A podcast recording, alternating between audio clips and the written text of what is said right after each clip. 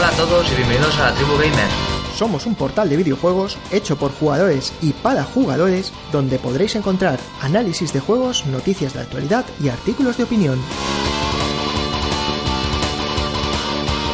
Te invitamos a comentar y opinar en la web latribugamer.es y a seguirnos en Facebook y en Twitter, arroba latribugamer.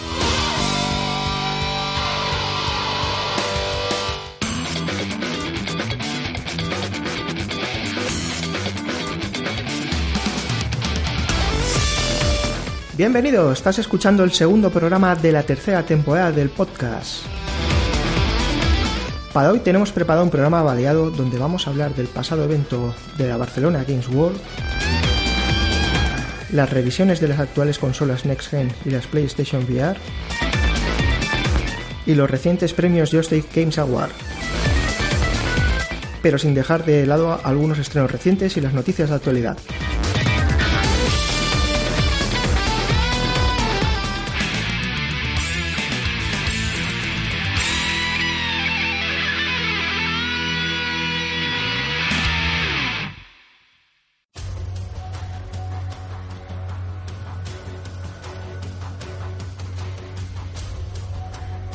Bueno, muchas cosas han pasado desde el último programa que grabamos y como no queríamos centrarnos en algo concreto, vamos a hablar un, un poco de todo.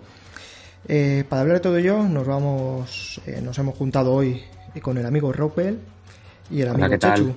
Buenas. Pues nada, eh, si quieres Ropel, si quieres empezar, empezamos por ti. No sé si tienes algo destacable desde la última vez que grabamos. Hombre, de lo destacable, destacable, que he tenido cierto incidente relacionado con un vaso de agua y con una gráfica de un ordenador. Entonces, Joder. entonces básicamente, explica, explica eso, a ver. pues nada, esto, estas cosas que pasan en casa, de que estás desayunando, viendo vídeos en el ordenador, y nada, pues se te cae el vaso encima, se te cae encima el ordenador, te llevas el susto de la vida, que tienes que apagar rapidito la, la regleta y todo, y, y lo peor viene después, pues lo peor viene después en el momento que dice, bueno, vamos a ver qué pasó. Tienes que abrir el, el ordenador, quitar la tapa y demás, verte lo que se ha mojado y ahora ponte a secarlo, espérate que esté totalmente seco, ahora la gente que te dice que lo metas en arroz o no. Y, y ya el disgusto máximo fue cuando ya puse el ordenador de vuelta a arrancar y eso no daba imagen, tío. Hostia. Y ya está. Eh, estamos ahí liados ahora mismo con servicios técnicos y demás, a ver si la gráfica se puede recuperar porque es lo que se ha, lo que se ha jodido. Y no era mala gráfica, era una 760 de Nvidia. Hombre, pues no está mal, tío. Mm, Claro, eso. Los juegos de ahora los lleva bien. Entonces, nada. Pero en verdad se te ha caído o lo has tirado. Yo creo que Que lo has no. tirado, eh. Sí, pasa que. Pero nada, tío, el disgusto ahí de la vida. Y nada, yo la verdad es que llevo una semanita y que no puedo jugar nada. Porque tampoco tengo Play 4. En fin, tío. Ay, la Master Race. Sí. A ver si, a ver si me animáis un poco, vosotros que habéis estado en la Barcelona Games World. Hombre, sí. En el evento hecho, en el evento este que hubo hace ya tiempo, ¿no? Pues a ver si me contáis un poco y me animáis. Sí. Y, y tu Chechu también estaba, estuviste con problemas con la Play 4 que también se te jodió. Al final le Sí, pudiste sí, cambiar la sí. fuente, ¿eh? Sí, sí, por 25 euros en una tienda de Barcelona, cogí, reservé la fuente, fui para allá. Eh, lo que pasa que, claro, el, el- el- el hombre me dijo que si yo me llevaba la fuente y la montaba, ellos no asegurarán de que fuera a funcionar, porque son fuentes que tienen allí. Digo, mira, por 25 euros me la juego. O sea, digo, claro, ellos se garantizan, si tú le llevas la consola y te la cambian ellos allí, pues sí, te, te la garantizan, ¿no? Pero entonces, claro, ya te cobran más, te cobran mano de obra y tal. Y realmente la Play 4 sí que es verdad que está montada de una manera que es todo muy modular. O sea, es abrir cuatro tornillos, la sacas, la desencajas, la vuelves a encajar la fuente, es todo muy, es todo muy modular. Con lo cual es muy sencillito. Si os pasa alguna vez, eh, es, es bastante sencillo. Y por, bueno, por YouTube encontráis varios tutoriales para cambiarlo y es, es muy fácil. Y nada, por 25 euros ya he recuperado la consola, he podido seguir jugando al Destiny. Ya tengo al, al personaje a 395 de luz. Ya me faltan 5 puntos ya para los 400, que es el máximo que se puede llegar ahora. Y nada, le hemos ido dando a los señores del hierro. Y a ver si en los próximos días tengo pensado subir un vídeo a la web de cómo subir rápido al personaje, varios trucos y tal, para, para enseñar, para enseñar aquí a la, a la tribu. Ay, Cómo- ay. Sí, que no se diga que no has hecho pocas horas para hacerte el vídeo, ¿eh, ¿no? Son consejos ya del experto. Va camino de hacerse ya el récord del mundo de persona que más horas le ha dedicado al juego. Seguramente, seguramente. Pues mira, luego os lo diré. Entraré, tengo aquí la aplicación del Destiny, pues aquí me lo dice, ¿eh? luego, luego os lo diré. Y por otro lado, pues eh, en el tema PC, yo también soy parte de la Master Race, por supuesto. Hay que tener de todo. Y nada, me he comprado recientemente la GTX 1060. Ole. Anda. Una bestia. Una bestia parda. Una bestia parda. ¿Qué, qué voy a decir? He saltado de la 660 a la, a la, 1000 a la 1060. Joder, o sea que la diferencia la tienes que haber notado, pero... Eh, sabes mal, sabes mal. Ahora ya puedo, ya puedo jugar al Quantum Break como Dios manda. Ya, que antes no podía, vamos, me daba vergüenza hacer un vídeo del Quantum Break. Ahora en breve sí que lo haré, porque ahora ya es otra, ya es otra historia. Ya puedo jugar como Dios manda. Sí, sí, se nota. Ya quedaba, ya quedaba justica, eh. Para los juegos de última, de esta última generación ya quedaba bastante justa la 660. No, ahora ya no, ya no hay problema. ¿Mm? Y bueno, si queréis entramos al turrón, ¿no? Vamos allá. Empezaríamos por, por el, sí, por el evento de la Barcelona Games World, que nada, coincidí con el amigo Ricky y el amigo Chechu, allí en, en- en Barcelona. Y una sensación agridulce, ¿no? O sea, a mí me gustó mucho el evento por, por lo que representa, por lo que es, la, eh, la gente con la que quedas, amigos, eh, estás rodeado de lo que te gusta. Pero, joder, yo creo que es un evento que ha crecido demasiado muy poco tiempo y como que como que viene gordo, ¿sabes? Viene gordo a- al tema de la organización. eh, las colas de la mañana me pareció una auténtica salvajada. Mm, no sé, o fui yo el único idiota que estuvo haciendo tres horas de cola o... No, no, no, no, yo, yo también, y Ricky, yo también, y es lo que hablábamos. Digamos, estos eventos, ah, ah, claro, hace unos años éramos cuatro frikis, esto ya no es así. ¿eh? Ha pasado un poco como el, Salón del Manga, que fue a las dos semanas siguientes, o las que no recuerdo, pasó exactamente lo mismo, pasó exactamente igual. Eh, bueno, eh, los frikis hemos crecido, los, los frikis tenemos hijos, no tienen hijos, llevamos a los hijos, y claro, al final esto es una familia muy grande, crece muy rápido, y ya no somos cuatro gatos, somos muchos. Entonces, estos eventos despiertan mucho interés y bueno, supongo que sí que les ha, les ha venido un poco, ¿no? Un poco, un poco grande el tema de, sobre todo al principio, ¿eh? Una vez que estás dentro y tal. Eh, la sensación era un poco agridulce, porque es lo que tú dices. eh, pagas, creo que era 12 euros la entrada. Pagas 12 euros para ir a Para un, más, ¿eh? para, para, no, pero pagas 12 euros para ir a un game. Dices, a ver, ¿qué, ¿qué coño haces en el game? Si tú en el game puedes ir gratis. O sea, ¿qué coño pagas 12 euros para ir a un game? Es que es, es absurdo, ¿no? A mí lo que, lo que me, lo que he echado yo un poco en falta en, en este evento es más consolas. Porque yo- ahí lo que quieres hacer tú es probar juegos. Y lo que no puedes hacer es que para, para probar un Geas o para probar un, yo qué sé, eh, el que te guste probar, te estés tirando una hora viendo cómo juegan los demás. Aquí lo que tienen que hacer es poner máquinas, máquinas, máquinas, máquinas. Y no parece, parece que has pagado 12 euros para entrar en un centro comercial para comprar cosas, porque casi todo, casi todo era merchandising y compra, y que también está bien, que tiene que tener su sección, lógicamente. Pero a la gente lo que me mola ahí es toquetear, o los gamers lo que nos mola es toquetear y probar novedades y que nos presenten novedades. ¿eh? Y a mí, desde luego, resumiendo, lo que más me gustó fue Namco. Sí, sí, sí, sí, señor, sí, señor. Namco me gustó mucho, los juegos, los juegos que presentó, y la verdad es que se podían toquetear bastante bien, no tienes que esperar mucho. Y, Y- cómo estaban puestos los stands, ¿sabes? Con, con, Correcto. con los, o sea, con, con la parte de arriba que tú sabías el juego que era, ¿no? Cada Sí, uno su sí. apartado, como unos cubículos. Muy chulo, me gustó mucho. Sí, sí, me- gustó la retro, lógicamente. la retro Lo era- mejor, tío. para mí lo mejor. Estaba ahí el coche fantástico, no sé si lo, lo viste. sí. Genial. Y nada, en la retro sí que podías tranquilamente probar, sentarte, levantarte, ir a un recreativo. Es que es otro rollo. Es otro rollo, se nota que es otro rollo diferente. Sí, es sí, otro sí. rollo diferente. O sea, El, rollo que es comercial, que es la, bueno, la generación actual de consolas, ¿no? Lo comercial a saco y que te venden y te venden. Marketing. Y, y, correcto, marketing y el retro, que ahí tranquilamente pues juegas con uno, juegas con otro y bueno, es otro rollo totalmente diferente, un concepto diferente. Y había mucha mucha tienda de videojuegos por ahí, porque he escuchado de que el, fue justo el día antes de que saliera el Mafia. Y he escuchado eso de que el mismo Mafia eh, no lo vendían allí todavía y era algo absurdo porque ya se iba a salir a la venta al día siguiente o algo así. Eh, sí, eh, eso, eso es lo que yo criticaba, ¿no? El, a mí me hacía gracia el- eso, que tú pagas tus 12 euros, haces 3 horas de cola. Yo me fui al, al FNAC, ¿eh? Incluso el domingo que era festivo estaba abierto. Vi unas colas de la hostia y dije, yo, yo ya estoy mayor para estas mierdas, tío. Me fui a tomar ahí un café, me tomé mi croissant, me miré la sección de juegos del game, estuve mirando. Después me fui para allí a las 12 o así, 12 y media, ¿eh? Estamos hablando casi la una. y ya no había cola, había desaparecido. Llegué, di Y el ticket, también. entré, claro, y dentro digo, bueno, pues me apetece volver a casa con algún, algún recuerdo, ¿sabes? De comprarme algún juego dentro del evento. No vendían nada, o sea, tú veías ahí el Gears of War 4, el Forza Horizon 3, juegos de, de Namco, y decías, no sé, debería estar la posibilidad de decir, coño, me compro el juego eh, eh, in situ, más barato, o con una camiseta, una gorra, un pin, un póster, algo que te diga que te lo has comprado en el salón, y llevártelo contento a casa. Mm, Porque el stand, el stand ya lo tienen montado, ¿no? Sí, los stands estaban montados, pero no, no, no vendían material. Y eh, los únicos que vendían, ¿cuáles era? Era- había una tienda del game, ¿no? Sí, de que me acuerdo que era una tienda eh, era inmensa, sí, sí, sí. Y después las típicas tiendas de accesorios de PC, de teclados gamer y cosas así.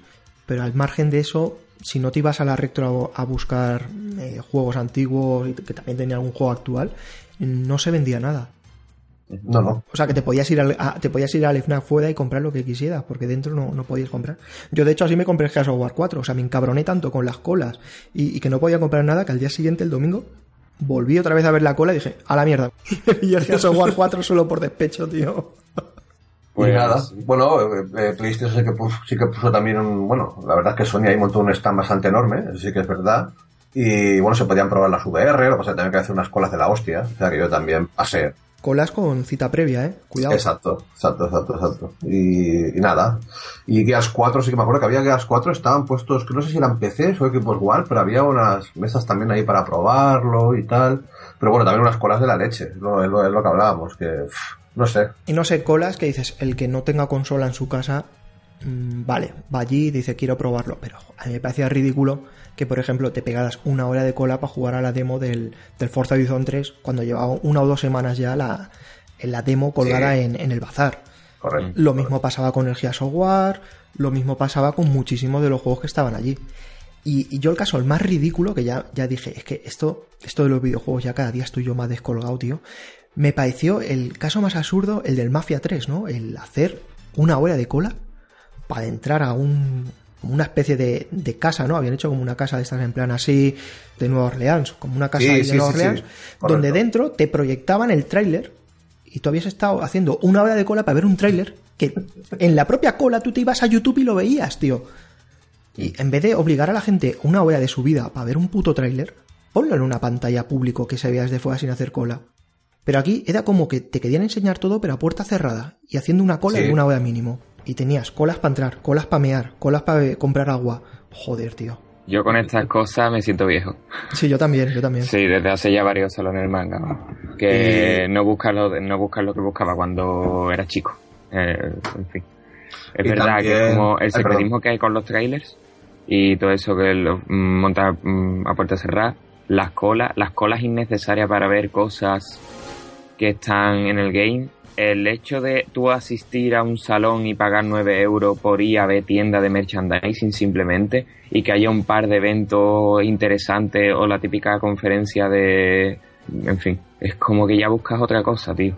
Ya, ya lo único que me llaman de ese tipo de eventos ya es mm, ver a la gente, conocer a la gente, volverte a ver con ciertas personas y es lo único que te lo vende ya, tío.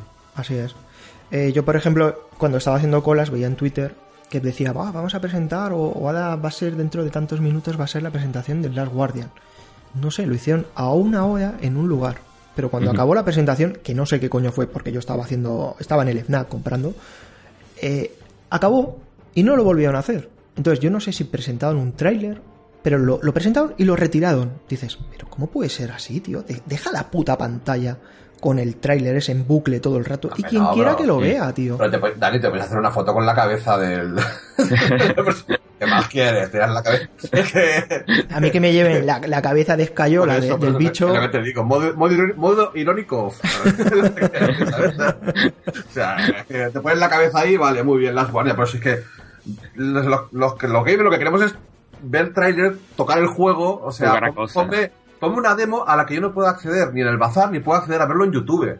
Tú vas, pagas todos esos 12 euros para eso, para ver cosas que fuera de ese evento tú no puedes ver, cosas exclusivas. Y Es eso, se ha, eso- eso se ha perdido totalmente. Para esos 12 euros te vas al cine. Ahí está. Eh, para eso. Y claro, es la, la repercusión del evento, ¿no? Que le han puesto la coletilla de, de Wall, nivel mundial, dices, coño, pues yo fui un poco con el hype, ¿no? De, hostia, pues quizá presentan algo, quizá hay algo que, que, que al día de mañana tú veas en las webs de videojuegos, trailer presentado en la Barcelona Games World. Pero es que no se presentó nada en exclusiva. Correcto, exacto. No tuvo ninguna repercusión. Y eso es lo que yo me llevé decepción, ¿no? El, el, joder, no puedes pactar con alguna compañía de esas que al cabo de una semana ha presentado algún tráiler. No puedes decir que te lo presente una semana antes en tu evento. O, o atrasarlo, ¿sabes? Decir, no lo presentes una semana antes, espérate a mi evento y lo presentas ahí. No sé, pero es que yo no vi ninguna repercusión. O sea, tampoco estamos pidiendo un E3, ¿no? Ni un, ni un Exacto, Tokyo. Game Show. Después también me pareció eh, muy pocas, eh, muy pocos eventos de, de, desarrolladores o gente involucrada eh, dando conferencia. Sí que estuvo el tío del Tekken, eh, joder, el del Final Fantasy, pero no sé, yo no vi muchas, muchos eventos o algo programado de cada a la gente. Y habían estudios independientes o estudios pequeños que les podrían haber dado un stand, o sea, un stand, un, micro y haber hecho una mesa redonda, ¿sabes? Que la gente hubiese podido hablar con ellos. Pero no, no, Bueno, a mí lo que me hizo gracia por escuchar es a Charles Martinet, que es la voz de Mario Bros, que estaba por ahí. Uf, Y pobrecito. bueno, y, te- y bueno, te chocaba, ¿no? Escuchar la voz de Mario así, cerraba los Ese ojos tío, ese tío me, me resulta que tiene que tener una vida de tragedia, porque tiene que llevar años yendo a eventos y, y cada vez que va y cada vez que tiene cualquier conversación con cualquier persona anónima siempre le piden que diga una frase de Mario. Bueno, claro. ¿Sabéis, ¿Sabéis la tragedia que tiene que ser eso? Pues imagínate el que imita al pato Donald, supongo que le pasará lo mismo. tío.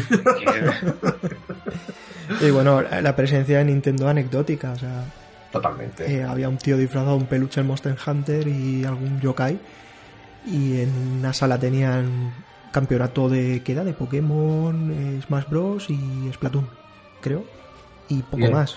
Y aparte había una grada también, ¿recuerdas, eh, Enrique? Una grada dedicada a esports, que no sé si estaban jugando a League of Legends o, bueno, eso ya a nosotros nos queda, lo siento mucho, pero no, no lo entenderé nunca en la vida. Hombre, aguantamos cinco minutos, que yo no sé qué hicimos Sí, tanto rato allí. ¿eh? sí. Estábamos esperando a ver qué pasaba, pero al final no fuimos. en fin, que bueno, pasable, ¿no? Sí, no, a ver, eh, bueno, lo que decías tú, ¿no? Si vamos, vamos a, a ver amigos, eh, estar con gente que le gusta lo mismo. Un punto de reencuentro. Y sí, ¿verdad? punto de reencuentro y poco más. Y yo, sinceramente, pasé más rato en la Retro Barcelona, donde podías toquetear absolutamente todo, preguntar de todo, comprar lo que quisieras, porque además ahí sí podías comprar libremente en arcades, o sea, mandos arcades, podías comprarte una recreativa, tío, te la, te la llevabas a la espalda y te la llevabas para casa, venga, va, una recreativa Es para lo que hablamos, de, de Model Gears, eh, vídeos de YouTube, los que quieras, pero claro, una recreativa no la puedes tocar cada día. A mí la gracia que me hace de entrar a esos eventos es tocar cosas y ver cosas que no las puedo ver cada día. Entonces, claro, me hizo, más- me hizo más gracia la retro que, que, que lo que es la, la, la moderna, la feria moderna. vamos. Sí, no. Yo iba, yo iba con la idea de probar las VR, pero es que fue completamente imposible. Tantas mil personas que había en el evento.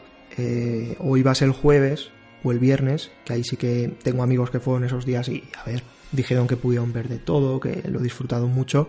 Yo fui el sábado y el domingo y aquello fue un puto caos.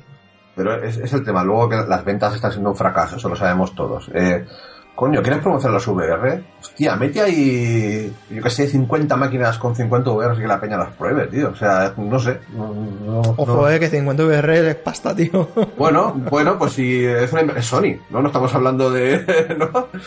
Bueno, te digo 50 como te puedo decir 20, yo qué sé. Pero que no hagas esperar esa- esas colas, ¿sabes lo que te quiero decir? Hubiese No, estado mejor que el escenario aquel que habían montado y subían a la gente a hacerle preguntas de, de juegos de Play.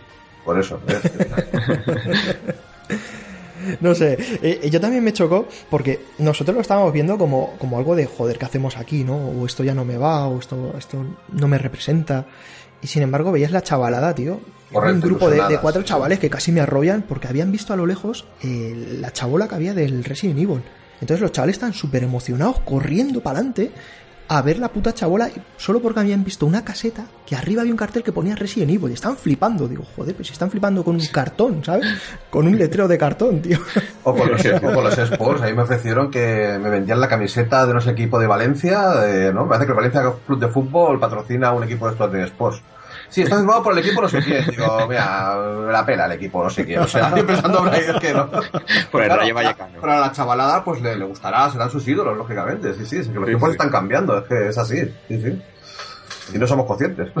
Para nada. Yo lo que sí que, lo que sí que me hubiese gustado es que el, el, el acceso a la Retro Barcelona hubiese sido por separado por otro lado, ¿sabes? Porque había gente que yo sé que solo quería ver, o, o lo- el principal reclamo de la Retro Barcelona, y se ha tenido que comer el- la masificación y las tres horas de, entrada de, de espera a primera de la mañana para poder entrar. Hombre, yo conozco a la gente de la retro, lo he hecho con toda buena Sí, sí, no, a ellos les ha ido de puta madre, ¿no? El, ido la genial, del público. claro. Entrar en Retro Barcelona valía 3 euros. Y me acuerdo que yo 3 euros me tiraba ahí, pff, me tiraba, me tiraba todo el día con, con 3 euros. Claro, aquí vale 12 y bueno, pero bueno, claro, ellos la- la han hecho para tener mejor repercusión, yo ellos los entiendo. Conozco ahí gente que está ahí dentro, que son muy buena gente y nada, desde aquí un saludo si escuchan este podcast. Y a Moreno, ya sabe quién es. y, y nada, y, y para adelante, para adelante que sigan, que lo están haciendo muy bien. Oye, una pregunta, porque Microsoft y Nintendo en las últimas semanas han sacado cositas. Eh, ¿Estuvieron en la Barcelona Games World o hicieron algún eventillo o algo? Microsoft estuvo con Games of War 4, ya está. Yo que no vi otra. Gears of War Yo no- 4, Forza Horizon 3. Forza, correcto, sí, sí. Sí, porque yo me imagino que Sony sí tendría la Pro allí expuesta. La, la tenía, Anecdótico, eh, cuidado. la tenía dentro de una vitrina apagada, porque se- si la enciende seguramente va a haber un incendio en la sala. Ya. No hablaremos por qué. Los últimos Hombre, al menos, al menos no. había una tela al lado, una, te- una pantalla, ¿no? Que Con un tráiler típico, ¿no? De los juegos se van a ver de puta madre en la Pro, cómpratela ya. Y, y bueno, la podías ver físicamente, ¿no? Dices, vale, has presentado algo, está bien. Microsoft es que llevó los cuatro juegos, el bombazo del momento de Gears of War 4 que me parece que había salido, no sé si había salido esa semana. Sí, por ahí, por ahí. iba también un poco apadrinado con el con el Battlefield 1 porque tenían ahí un tanque los de Electronic Arts y me parece que estaban un poco ahí como compinchados ¿no? y no sé después un- hubo el domingo por la tarde eh, vi un montón de gente ahí amuñonada alrededor del stand de Xbox y supongo que había o algún youtuber o estaban regalando camisetas o algo pero mogollón de gente. Y nosotros en vez de acercarnos a ver fue el, efe- el efecto contrario no nos fuimos corriendo tío. Es que Bueno, pues, nos hemos quedado ya viejos tío para estas cosas. Sí, digo, vamos a ir finiquitando, digamos, Sí, Barcelona. Sí, de este sí, tema, porque hay que dedicar más poca al resto. Eh, Bueno, también comentando del Xbox One S, de eso, de que se, ha anunciado, digamos, se han visto nuevos detalles. ¿Qué tenéis que opinar de eso? Porque yo, yo de, de Xbox la verdad es que paso un poco. Pues yo, eh, bueno, como fui a Barcelona precisamente para el evento, estuve en casa de unos amigos, eh, mi amigo Luis se la, se acabó comprando, la One S, culpa mía. Empecé a comer la olla porque me decía, hostia, es que me apetece jugar a juegos cooperativos, con modo historia que se puede jugar y tal. Y le dije, pues ya sabes a qué consola te tienes que ir. Si quieres jugar un Gears, ya sabes dónde está. Si quieres jugar un Halo, ya sabes dónde es.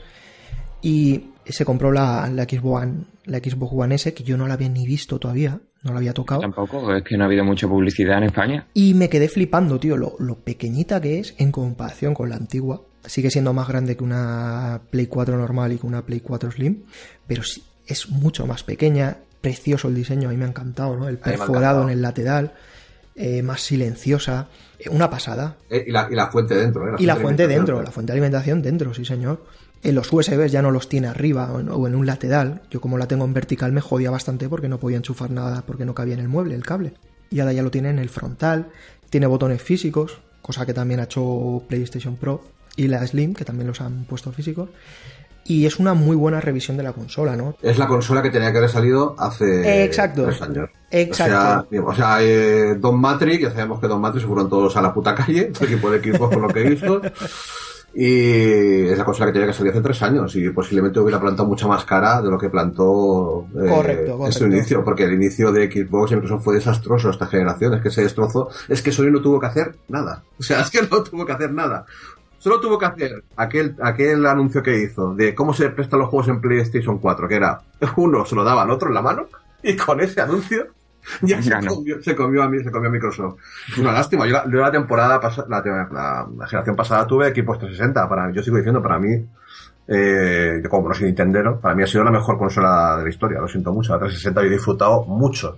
Y, es- y esta generación, lo siento mucho, yo Microsoft al principio la BT, la BT, o eh, si recordáis, el Kinect significaba el 40% del valor de la consola. O sea, eso es mucha pasta, ¿eh? Estamos hablando de chicas, valía 300, unos 200 euros se los llevaba el Kinect. O sea, imaginaos esos 200 euros invertidos en potencia gráfica, invertidos en otras cosas, como puede haber sido la, la One.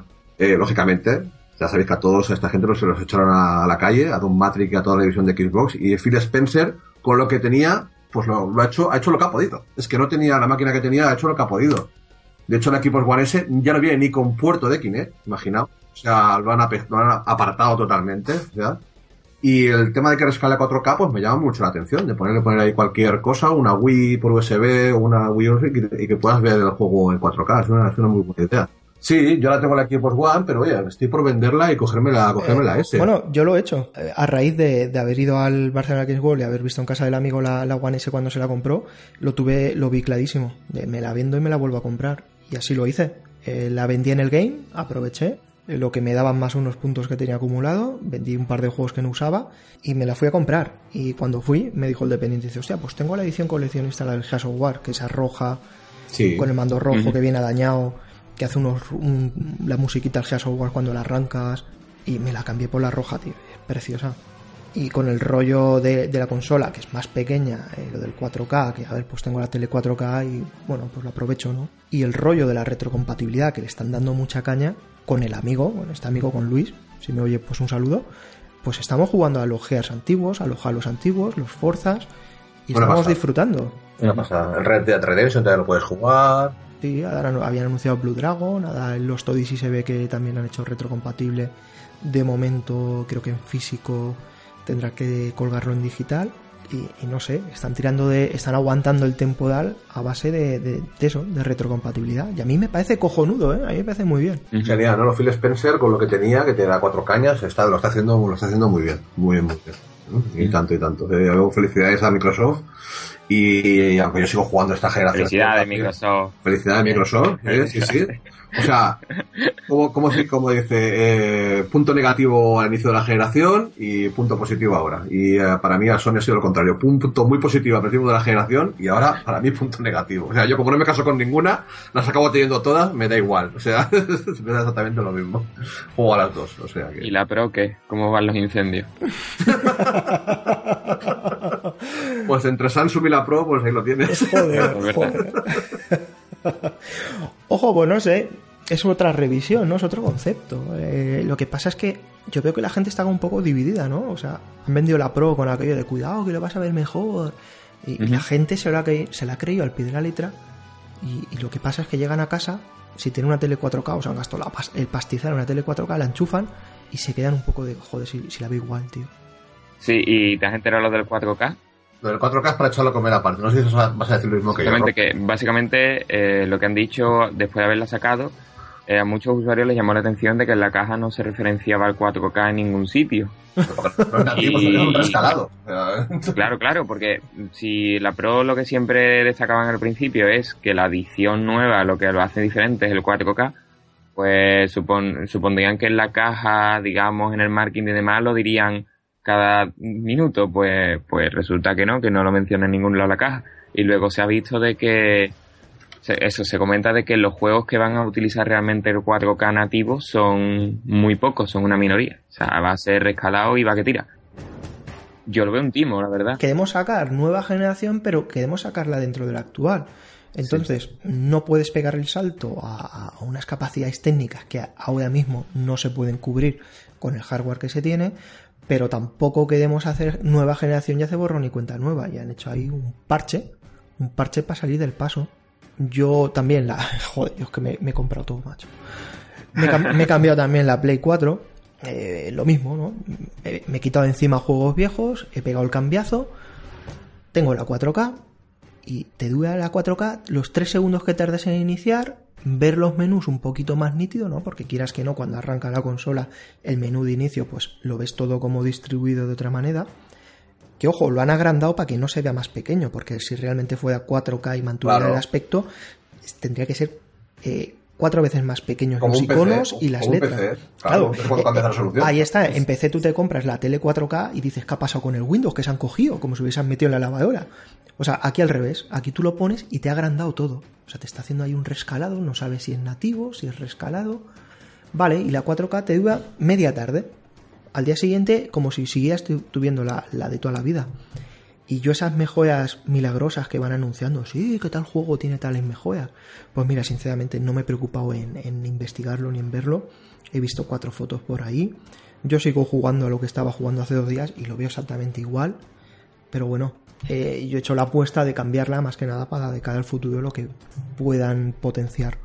Sí, yo, yo, yo a ver, eh, el- bueno, dicen que Last of Us funciona peor, o sea, lo que no puede ser, lo que no puede ser que el juego funcione peor, o sea, que funcione igual, bueno, pues bueno, funciona igual, ya sacaron un parche. Coño, pero es que se está, se está dando caso de juegos que funcionan peor. Mm. Eso sí que ya no puede El ser. Assassin's Creed, por ejemplo. ¿Habéis visto las imágenes recientes? Los de las caras, ¿no? Sí, tío. Y, y bueno, ya una presentación que tuvieron en París hace un mes, se les quedó colgada la consola con el Final Fantasy por sobrecalentamiento. Eh, a ver, yo no quiero decir que, que, que a lo mejor son A ver, tres- sí, ha, pasado que- tres consolas, puede ser algo puntual, Sí, lo del sobrecalentamiento lo entiendo, pero que se vea peor no. claro. Pero bueno, como les pase como la 360 pasó al principio, que sea un problema. O sea, de aquí a un mes, o sea, como Final Fantasy XV se lo va a comprar todo Cristo, dejemos pasar un par de meses. Como empiecen a pentar consolas, va, Sony va a tener un problema. va, a tener, va a tener un problema. Anda que, anda que le pasa algo como lo de las luces rojas de Microsoft Por con eso. 360. Es que lo de las luces rojas marcó una era, vamos. Claro, pero lo que no sé si sabes es que eh, Sony eh, cataloga la consola como juguete, con lo cual la garantía no es de dos años, es de uno.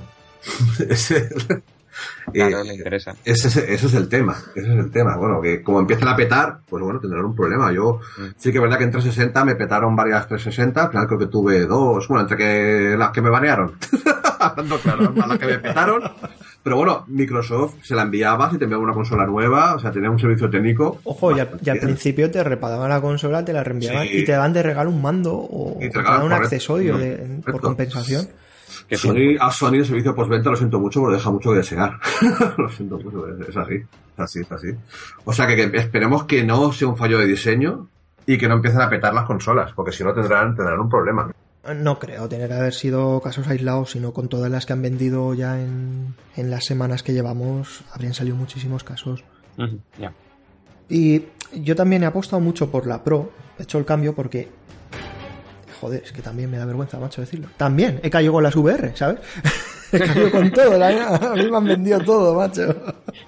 A ver si vas a tener ya la Switch ya además. ahí la tengo, mira, ahí está escondida y yo creo que con, con lo de la VR, mm, gran parte de la salida de la Pro se debe a, a las VR. Porque yo no me creo que con las características que piden en PC, eh, lo que lleva la Play 4 básica, pues se pueda exprimir mucho. Y yo creo que la Pro es eso, es una actualización de cada de estas cosas, pues que se le quiere sacar más provecho. Es el modelo de móviles, es como el iPhone 4, el 4S, pues es eso, es el modelo de móviles implantado en, en consolas. Y es lo, que, es, lo, es lo que no me gusta. Ricky si estuviera aquí diría que sí que le gusta, a mí no me gusta ese modelo implantado en, en el mundo de los videojuegos, pero bueno, es lo que, es lo que se viene. Cada dos, cada dos años una consola nueva. ¿Qué has probado de la VR? Antes de las VR, es que iba a decir que dices tú dos años de generación, pero bueno, la Wii U, cuatro. Ahora cumplió cuatro años desde que salió en Japón y ya está la Switch. Pero eh, yo, yo es que, no sé, yo con la Switch tengo ahí como una duda, ¿no? O sea, ¿qué coño es la Switch? Porque yo no sé dónde, dónde la, en, en qué gama meterla, porque es una fusión entre portátil y sobremesa, pero no sustituye a la portátil ni sustituye a la sobremesa, con lo cual Nintendo se ha ido ahí por la tercera vía, ha sacado un, nu- un nuevo concepto, pero ¿va a seguir apoyando la sobremesa? Eh, y- ¿Y la Eh. portátil la va a finiquitar y se va a pasar a la, a la Switch? Yo, lo que creo que principalmente va a ser portátil. O sea, porque yo creo que se quieren orientar un poquito otra vez al mercado casual, que la Wii U con el hardcore no les ha funcionado bien y han dicho, mira, déjame de historia y vamos, volvemos. Porque en productos así que ya sean portátiles de ese tipo con esos mandos y que se puedan usar la tele, eso ya ha existido anteriormente. Lo que pasa que sería mucho más difícil de, de configurar y ellos lo que le han hecho es simplemente ponerlo sencillo para el ciudadano normal. Así que no sé. Y además hay otra cosa que, que no me cuadra, que es que bueno, si eso va a ser, a ver, si, los juegos se van a poder jugar en, en, en, digamos en tele y en portátil, se supone que esa consola tiene que tener suficiente potencia para que tú cuando te desconectes de la tele puedas seguir corriendo el mismo juego a la misma calidad, ¿no? Eh, han dicho que la base donde reposa, digamos, no, no, base- o sea, no lleva hardware, No, lleva hardware, realmente. O sea, es no- un dock, es un dock de plástico. o sea, Sí, es, es un cargador, por decirlo. Es un cargador en salida HDMI. sí, sí. Claro, entonces será como la misma calidad que tiene, pero rescalada a la tele. Es, a ver, es una portátil vitaminada. Yo creo que tiene que ser un hardware tipo porta- eh, tipo móvil, ¿no? Una RM o algo así. No, no, o sea, va, no, no, va a llevar una Nvidia Tegra, ¿eh? Una Nvidia Tegra, una X, se supone que será la X1, que es la, la siguiente que, sa- que ha sacado ahora Nvidia. La Sí, Shield llevaba la- la, la K1, la, Y esa la tengo yo, esa la tengo yo y para juegos va muy bien, la verdad. Pues la X1 se supone que va a ser más potente que la K1. Pero tú, Robbel, que tienes eh, esta Shell, eh, a nivel comparativo con algo a lo que estás acostumbrado de sobremesa, Ujú. eh, aunque tu modelo no sea equivalente, quiero decir, ¿cómo lo ves? Es que, no sé, Mm, ¿Sabes de estos emuladores de la Play 1 que normalmente vienen con mods para mejorar los gráficos? Sí, sí, sí, pues sí, sí. a esa calidad. Es lo máximo que llega. O sea, ya llegando, o sea, ya emular PlayStation 2 no llega. Y Claro. eso, yo me imagino que claro, que a lo mejor lo que yo tengo ahora es menos potente que lo que va a salir Seguro, en Switch. seguro. La X1 pero- será más potente, seguro. Que son, la verdad es que para una tablet está corriendo un emulador de PlayStation 1 es algo bastante potente. ¿No? Y, y, y, y PSP y también tiene emulador. eh, sí, sí, sí, sí, sí. Yo también he jugado. Es que claro, mm, siendo una tablet mm, con Android, a lo más que vas a jugar de videojuegos así más tradicionales son emuladores. Y recuerdo haber jugado a emuladores de PSP y ahora la verdad es que creo que de PlayStation 2 no. Que fue lo más fue de PSP. Sí, de la- con el PPSSPP, ¿no? El Sí, sí. Sí, va, bastante bien, va bastante bien. Sí, que los gráficos de PSP, pues vitaminados. Correcto, correcto. Vale. sí, sí, sí. Es que no sé, a mí me parece una genialidad, ¿no? Es lo típico de que eh, lo puede hacer cualquiera, o sea, lo, lo puede hacer cualquiera. Hemos tenido la Ouya, hemos tenido la, la Nvidia Shell, eh, había otro modelo por ahí, no me acuerdo el nombre. Todo el mundo lo ha probado, pero claro, llega Nintendo y hace las cosas bien, o, o va respaldado por su Claro, nombre. eso es lo bueno que y, tiene. y ¡Pum! Llegan ellos y lo van a hacer. Pero a mí lo que me da miedo es lo que dices tú, joder, la sacas de la base, te la llevas a la calle. ¿La batería cuánto te va a dar? ¿Dos, tres horas? No, yo creo que durará 5 como juego, como una PSP, ¿eh? No creo que dure más que una PSP, más o menos igual. 5 horitas. Yo le doy 5 creo que horas. Saquen baterías nuevas más gordas para eso. O sea, que Nintendo ponga pasta y saque ahí una batería de la repanocha. Eso ha sido muy criticado, pero yo, yo 5 horas la veo bastante bien, ¿eh? Para una, para Mm. una portátil lo veo, lo veo bastante bien. Y más con esa, con esa pantalla. de- Claro. la pantalla creo que dice que será 720p, para mí es más que suficiente. O sea, Hmm. sí, cuando la pones en el dock, digamos, ya te pasa a 1080. Claro, yo esto de la peña que tiene los móviles 4K, ¿para qué quieres un móvil 4K de 5 pulgadas, tío? Claro. Ah, es, es absurdo totalmente, ¿no? Ujú. Eh, yo si veis el anuncio opino un poco al contrario de, de, de Rompe. Yo creo que la, que la han enfocado a, no a casual, todo lo contrario, a jugadores, a gamers. Sí, Pero- pero por el hecho de que salen adultos en el anuncio, ¿no? Si te fijas, primero, no, no sale ni un niño. Ni No niños para- ni abuelos, Sí, tío. sí. ni abuelos. Y, y, y dos, al final la enfocan al eSports. Que no sé por qué ha metido ese Nintendo ahí. O sea, se va a Sí, meter pero con los al eSports. O sea, no, al menos la, la intención de Nintendo no es, no es dar un, no, lo que sea, una visión casual de la nueva consola, ¿eh? Sí, Y por otro yo lado- creo que el anuncio luego no tiene por qué corresponderse con la realidad. Ah, claro, y ves, el- ves Porque- jugando al Skyrim, que muy casual tampoco es ese juego, digamos. Ya, ya. Pero Tampoco era sigo real, real el vídeo, ¿sabes? Claro, claro. Y, por- y yo también le enfoco que se- yo me la voy a comprar de salida, ya os lo digo. Joder. Es seguro. La PSP, PSP, perdón, la Vita o barra pisa papeles, porque no lo utilizo para otra cosa. Agua la popa. a ir a Wallapop o ir al Tex. Y por fin tendré una consola portátil con gatillos, coño. O sea, Sí, que ya me- eh, ahí está, ahí está. O sea, si tú, es que, es que, sorry, si tú haces una Vita para hacer una segunda pantalla y quieres jugar a un Destiny o quieres jugar, coño, ponle gatillos a la Vita. No, pero no se puede jugar, es injugable eso. O sea, Yo me parece muy correcto lo que ha hecho Nintendo. Eh, se, ha, se ha llevado, digamos, un marrón que tenía, ¿no? El- le decimos sobremesa no acaba de funcionar. Eh, sobremesa está, so- vamos, está el tema copado con Play 4 Correcto. y One, sobre todo Play 4, ¿no? Se ha comido ya el pastel. Nintendo ve que no quiere meterse en, en ese terreno, no quiere batallas de a ver quién la tiene más grande, saben que no pueden competir y dicen vámonos a nuestro terreno, que es portátil. Y, y han hecho una cosa para mí que es muy correcta y es dejarse de los putos inventos con gaseosa. Que fíjate tú que la consola es un híbrido, o sea, más experimento que eso no hay nada, ¿no? Sí, sí, sí. Pero han hecho una cosa que es vital y es hacer un juego con una sola pantalla. Déjate de dos pantallas, déjate de táctil, déjate de mierdas y haz los juegos como tienen que ser. Una sola pantalla, lo que dices tú, gatillos, un mando tradicional. La genialidad de lo de los dos mandos, ¿no? Esto va a vender como churros, tío. O sea, los padres con dos niños. Es una genialidad, totalmente. Eso fue lo que me lo vendió a mí, tío. Lo de sacar los mandos de la tablet y todo, muy bien. Pero cuando vi lo de los dos niños, cada uno jugando con un Buah, mando, buah. para un servicio, digo, lo ha vuelto a hacer. Lo ha vuelto a hacer. Ahí está. Ahora, Mario Kart ahí a dobles, tío. Yo que sé, un juego así guapo. Eh, encima, claro, tú apoyas la pantalla en la mesa, no tienes que estar aguantándola y tú coges tu mando y juegas cómodamente, ¿no? Es que eso es una, una empresa de las otras de la sobremesa, como una Sony y una Microsoft. Tú le presentas el diseño de esa consola y te dice, no, no queremos eso porque si no, no vendemos tantos mandos. Y nosotros Claro. queremos mm, vender los mandos. Y, y si os fijáis Eh. en el anuncio que será táctil, no sé si tampoco lo confirmamos, se supone que será táctil, porque en ningún momento tocan la pantalla. O sea, en ningún momento tocan la pantalla en el, en el- No se sabe, no se sabe. Y mejor, y mejor, ¿eh? ¿Qué Yo, quieres que te diga? yo espero que vuelvan a lo, a lo tradicional, porque yo creo que los programadores van a estar más cómodos. Van a poder hacer más ports, más retrocompatibilidad, porque ahora van a tener que empezar a sacar todo lo que han sacado en, en sobremesa. La gente lo quiere, o sea, tú quieres un Zelda, quieres un Mario, quieres un Y van a cobrar por ello. Y claro, la gente va a tener que volver a pasar por caja. Pero claro, la consola no es retrocompatible. Pero ya han dicho que va a tener por el tema de, de los kits de desarrollo y el software que lleva, que dicen que va a ser fácil portar los juegos. Y claro, los juegos, quedamos o no, eh, el- la inmensa mayoría están hechos para una sola pantalla y un mando tradicional. Sí, señor, sí, señor. Y yo creo que eso lo van a agradecer mucho los programadores. Ahora Nintendo lo que ha hecho ha sido la genialidad de fusionar todos sus estudios.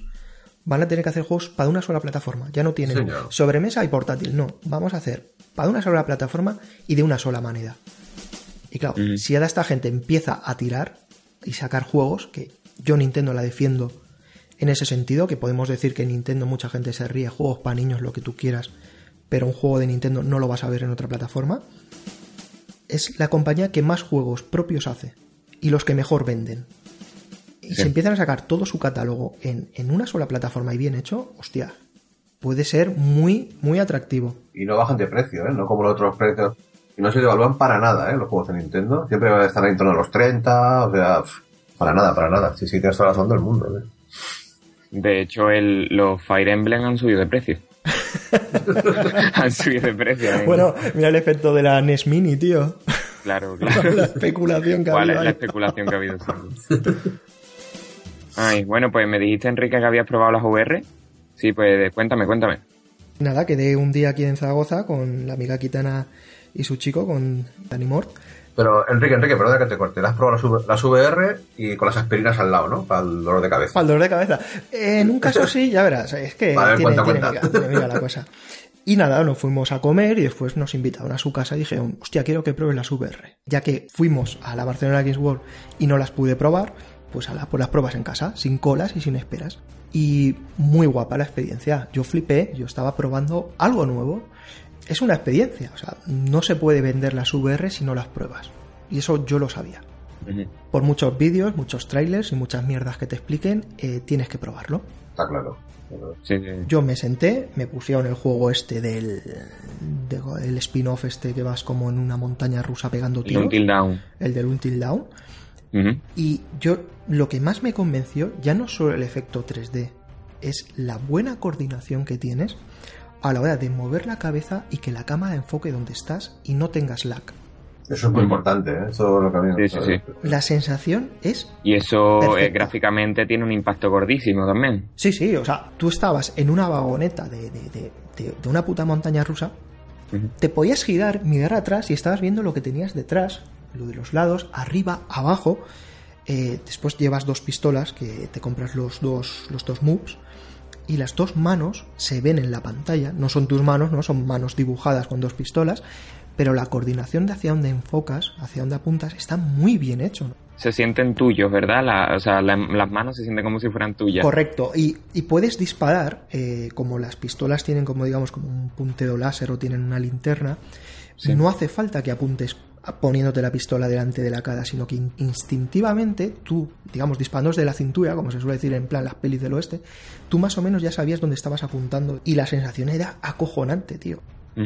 Eh, yo lo que más me fascinó, ya te digo, no era el, el VR en movimiento, sino cuando ibas despacito y podías recrearte y ver todo, me impresionó. Sí.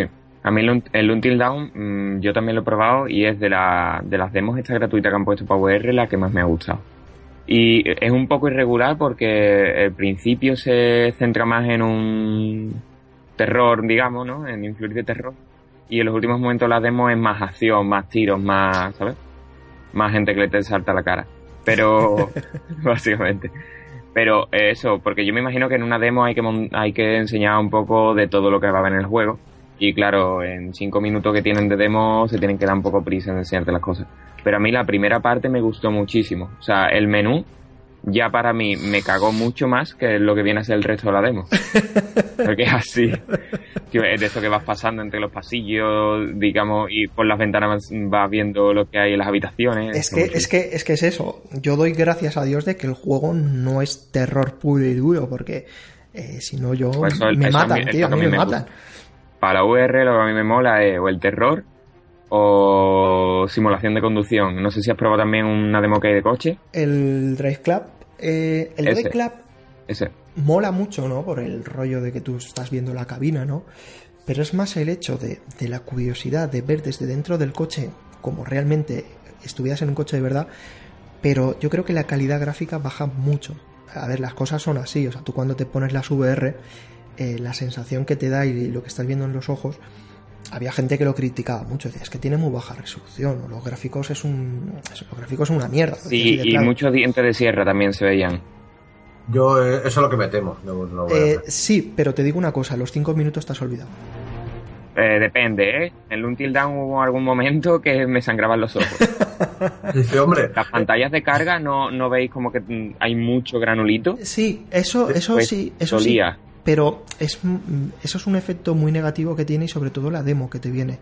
Cada vez que tú entras y sales de un juego tienes que comerte una carga bestial. De, en cada carga como que te cambia la resolución, te ponen unos fondos, te ponen textos, te ponen no sé qué y te acaba mareando, o sea, te acabas, pero no mareando de, de que te entre un ansias, te, te, te aburre, te aburre tanta carga, tanto Mm. cambio de escenario. Y sin embargo, si te compras el juego final, el, el Claro, pero es, es por lo que quieren ellos, que te lo compres. Está hecho eh, así, vamos. Y tú cuando ya estás con la experiencia, el juego te está transmitiendo a ti la sensación, casi que te da igual esa bajada de calidad. En el caso del Until Down, a mí me parece acojonante, ¿no? Cuando estás avanzando y ves como las motas de polvo flotando en, en el ambiente. Y claro, tú esa mota de polvo puedes girar la cabeza y mirarla por los lados. Eh, hay un momento, por ejemplo, que vas por el pasillo y hay un chorro de sangre en el techo, hay como un goteón de sangre, y tú puedes esquivar la gotea de sangre y puedes verla por los lados. o sea, Ujú, y hay que probarlo. ujú. Yo creo que tienes que probar el Until Dawn Rush of Blood, juego que a mí me vendió la- las tres las VR, y el PlayStation VR Worlds, que vienen varios minijuegos. Eh, Sí, también. El de la inmersión, digamos, en la jaula esta de, de tiburones, que ves el, el fondo marino. Es acojonante, tío. Sí. Pues eh, yo también he visto mucho ese concepto de, vamos, yo es que lo probé en casa de un amigo y no tenía ningún juego comprado, entonces nada más que he podido probar demo, que eso también es un poco meh. Pero he visto muchas demos buenas y demos malas. Porque el Drive Flag era, era, mm, o sea, me, me moló el, el rollo, ¿sabes? Lo que querían conseguir me moló. Pero vi que el tema de que tuvieras que conducir con mando de la Play como control quitaba muchísima inmersión. Yo es como que tenía la, la necesidad de tener que usar los moves para controlar el volante. Dame eso. Es que si me das eso, ya te compro el juego. Déjamelo controlar con los moves. Y luego, por ejemplo, el, el The Kitchen, que es el, el juego del demo de Resident Evil, ese mm, tiene su, su susto, pero digamos, pero estás en un sitio parado, sin moverte, en fin. Muchos juegos que no. Como que no explota las cosas que se pueden hacer con VR. Sí, sí y no. Eh, A mí el de Kitchen me gustó por eso, porque me hicieron un entorno 3D estable, quieto. Pero lo bueno que tiene es que al ser quieto y tú estás, digamos, ahí sentado en una silla, eh, la inmersión que tiene a mí me produjo mucha sensación de, de- de terror, ¿no? De, de pánico. Sin, sin hacer spoilers. Y me gustó mucho porque si tú estás en una habitación así de es una, en una cocina así de grande, con todo, todo mal iluminado, que miras para atrás y ves sombras, miras los lados, ves cajas, que dices, joder, me puede salir cualquier cosa de cualquier lado. Y yo estaba incómodo. Pensé, joder, esto es un juego bien hecho, en un escenario donde tú examinas una habitación y tienes que resolver un puzzle, puede ser la puta hostia, tío. Mm, Ya, yo es que el hecho de no moverse y tener que simplemente contemplar lo que me ponían delante y que además que los gráficos eran un puro horror, pues me sacó bastante de la inmersión, la verdad. Es que, tío, eh, yo no sé qué les pasaba, pero la cocina estaba muy mal modelada. A mí personalmente me pareció que estaba hecha horrible. Sí, a ver, es una demo muy danda por casa, muy sacada Por eso, que te tío. corre. Es en plan, mira, cúrratelo un pelín más y te lo compro, ver que esté yo parado. Porque si me lo vas a poner unos gráficos tan malos, dame a, a un método, o sea, me parecieron malos, es así. Dame un método más para que a mí me des la oportunidad de darme la inmersión. Por ejemplo, si yo puedo moverme a placer por el sitio, Vale, que sea con el mando, ¿sabes lo que te digo, no? Mm, Simplemente poder moverse, digamos, de pie con, con el mando y poder, aunque sea mirar las paredes moviéndote. Ya eso me da un poco más de... No sé, así es como lo veo yo. ¿Y has comprado algún juego? Eh, me compré el Until Dawn, el Rush of Blood, que yo creo ¿Entero? que es, eh, sí, sí, compra- yo creo que es compra, compra obligatoria, sinceramente, y a mí es de lo que más me ha gustado. Sobre todo porque me ha, me ha gustado, a mí me gustan mucho, ¿no? Los juegos de tiros y eso de ir con dos pistolas, poder apuntar y disparar con cada mano, es una pasada, es una experiencia bestial, ¿no? Los sustos también molan mucho, eh, sobre todo tiene un 3D, una VR muy estable. Así como otros juegos que a Daloide te dan náuseas o notas un cierto malestar, yo creo que el Until Dawn está muy bien parido, muy bien llevado. ¿Cuál más me he cogido? PlayStation, el VR Walls, que estos son como cuatro minijuegos y el, el que viene, digamos, el que es el, el- el- ¿cómo se llama este? El del London, el, el Gateway, el que sería el que hicieron los del Gateway.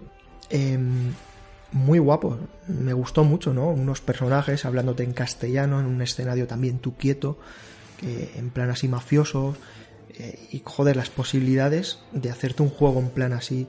Entonces, cuando ves esto, ¿no? Que tú estás realmente en el pellejo de un personaje y tienes otros, eh, otros jugadores, digamos, que te están explicando una historia, la estás viviendo tú, ya no es lo mismo que, que estar tú sentado viendo la pantalla, ¿no? O sea, tú estás ahí realmente dentro. Y me gustó mucho. Y después tiene un capítulo en el que vas con un coche en marcha y tienes que ir cogiendo una metralleta y disparar unas motos que te persiguen, que vas en- tú vas en una furgoneta y te van disparando, ¿no? Mm. es muy fluido, o sea, los gráficos, pues a ver, es como un Time Crisis de la época, ¿no? Pero vitaminado. Y es una experiencia muy guapa y me gustó mucho. Y yo creo que hay uno que es gratuito, el PlayStation El Room. Sí, ese es, gratu- es gratuito. Viene con el VR por comprártelo. Pues este eh, yo creo que también obligatorio el probarlo. Sí. Se da infantil, se da para críos. Es como, bueno, no, tío, es un, es un party game adaptado a VR. Es el típico juego que te sacarían en Wii, Sí, pero con VR. a mí me moló mucho, tío. Me gustó mucho el único juego que tiene, que es demasiado corto, en el que tú juegas una especie de plataformas 3D. Tú vas siguiendo, digamos, a un- al, vas a X distancia del personaje, ¿no? Entonces, y vas avanzando por el escenario 3D y llevas a un muñequito por la pantalla que lo vas haciendo saltar por plataformas. Eh, joder, las posibilidades, tío, lo estaba viendo y dije, esto en manos de Nintendo sería la polla, tío.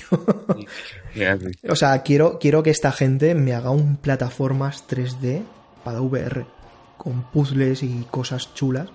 Las posibilidades son geniales. ¿Y los juegos de party los los probaste? Sí, los estuve probando, pero a ver, son tan cortos y son tan chorras que... Sí, pero todavía tienen un punto de rejugabilidad porque son cortos, pero en cada rol que le pueda tocar, porque está el que controla la VR y los demás, digamos, que van con mando. Como que en cada rol te pueden aportar un contenido distinto que vas viendo y por la curiosidad de qué pasa si soy tal y pierdo. Pues no sé, añade un poquito de rejugabilidad y compensa.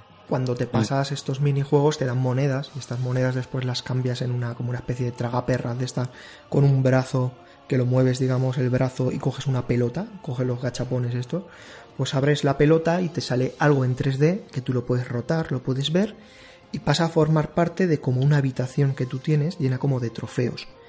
Y yo lo vi clarísimo de esto, si te dieran trofeos por los juegos, sean de VR o no, PlayStation tiene que sacar un visor de trofeos en 3D o, o- o Sí. los extras de los juegos. Es decir, dame Pues un sí. extra, por decir algo. Un Eh, expositor, un- la típica galería de museos, ¿eh? te pasas en Uncharted y te dan un modelo de los personajes, el, el Sully, el Nathan, la Choni, y tú los puedes rotar, los puedes ver, pero que sean tamaño escala 1, igual de grande que tú, y tú tenerlos de tú a tú. Que te puedas mover alrededor de ellos. Que sería la La hostia, gente tío. tocándole el culo a...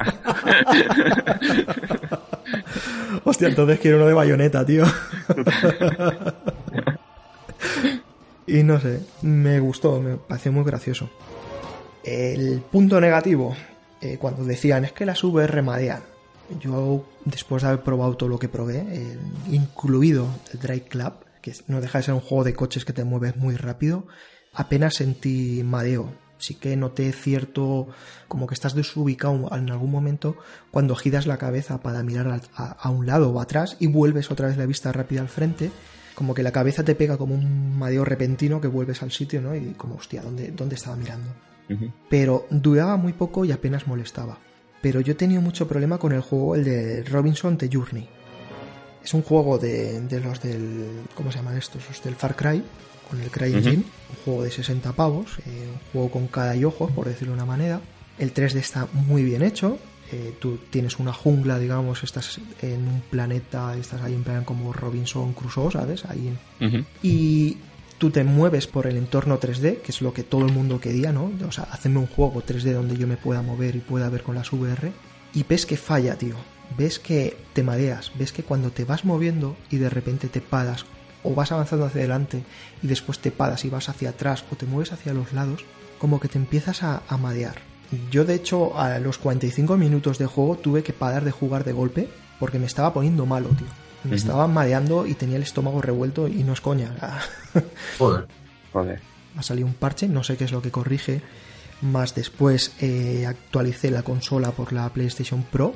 Este juego también es de los que tiene mejoras. Y ahora siento que me marea menos. Pero yo creo que es de los juegos más, más chungos que hay. Y no sé bien bien por qué es. Porque cuando tú estás quieto y miras los paisajes es acojonante. O sea, tú estás realmente en un escenario 3D de un- una especie de selva, ¿no?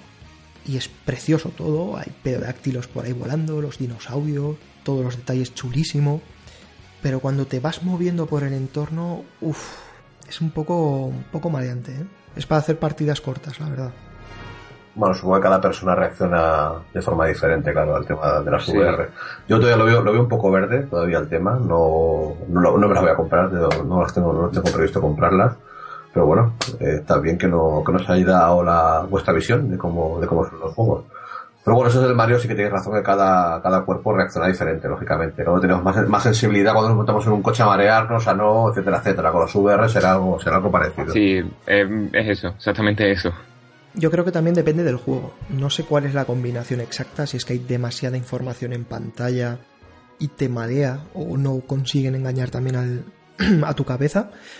Por ejemplo, en Until Dawn, como es muy oscuro y fondos negros, no notas mareo en ningún momento. O sea, está súper bien controlado todo y aparte la vagoneta se mueve ya sola. Y de VR yo creo que ya, si alguien quiere hacer alguna pregunta o algo, Mm, No, pues ah, le damos carpetazo al VR.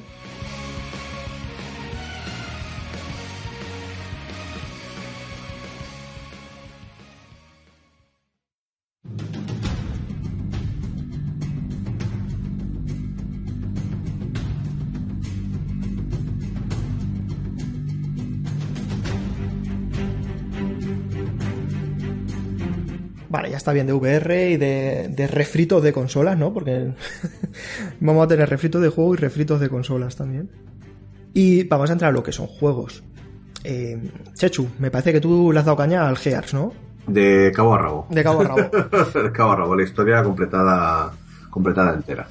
Eh, he jugado solo, lógicamente, estos juegos están pensados para, para jugar cooperativo, que es cuando se disfruta mucho más. Ah, ya está. Eh, gráficamente eh, tampoco me ha sorprendido, ¿eh? porque lo que hizo aquí vuestro 60 con Gears of War 3 o sea, no tiene nombre. O sea, mm, tú pones una 360 al Gears 1 al Gears 3 y vamos, el salto es, abismal. El ¿sabes, Judgment también me gustó mucho a nivel técnico.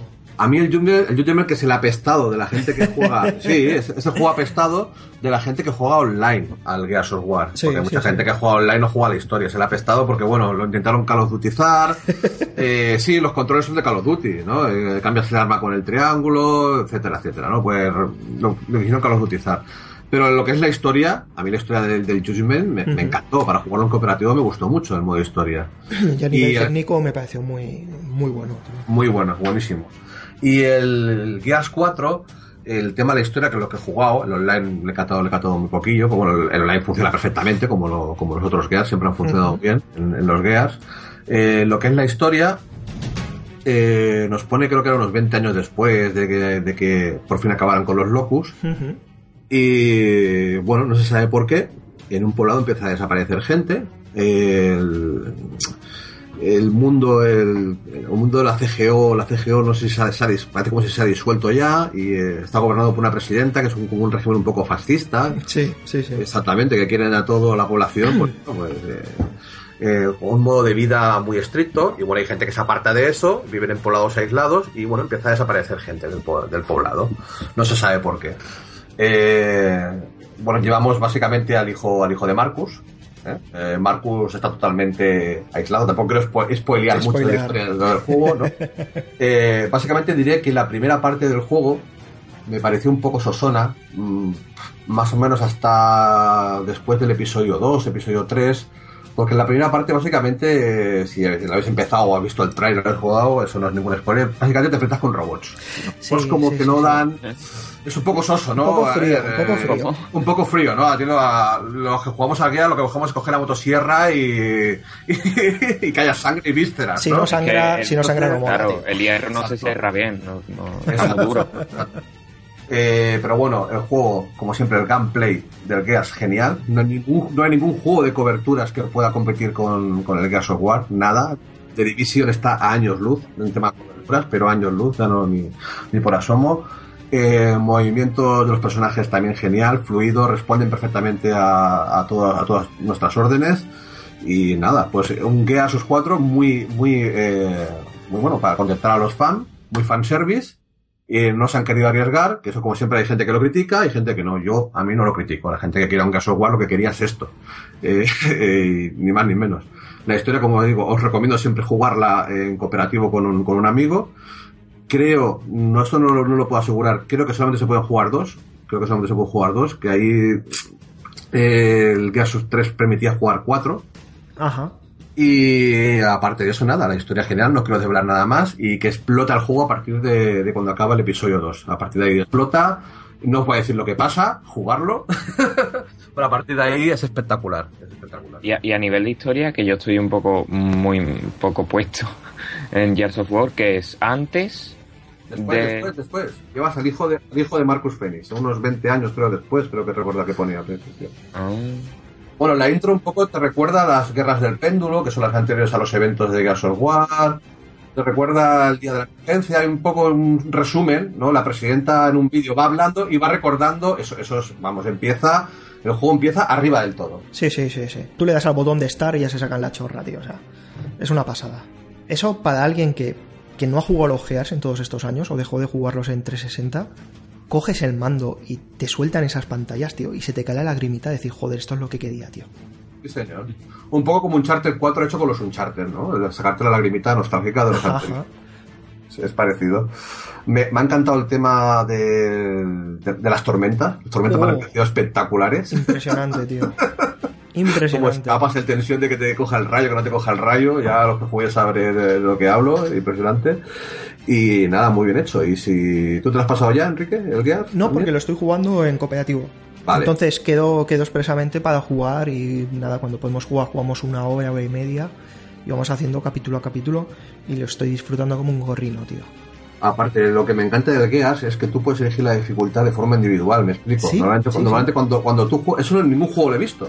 Cuando tú juegas con alguien, elegís a ver qué jugamos, en normal, en difícil, en infernal, etcétera, etcétera. No, no, tú con tu personaje puedes elegir jugar en infernal y tu compañero Fácil. Eh, ele- eh, fácil, con lo cual a ti te hará más daño, lógicamente, porque tú estás jugando en infernal, pero a tu compañero no. O sea, eso está muy bien, es individualizado el nivel de dificultad para cada, para cada jugador. está genial eso.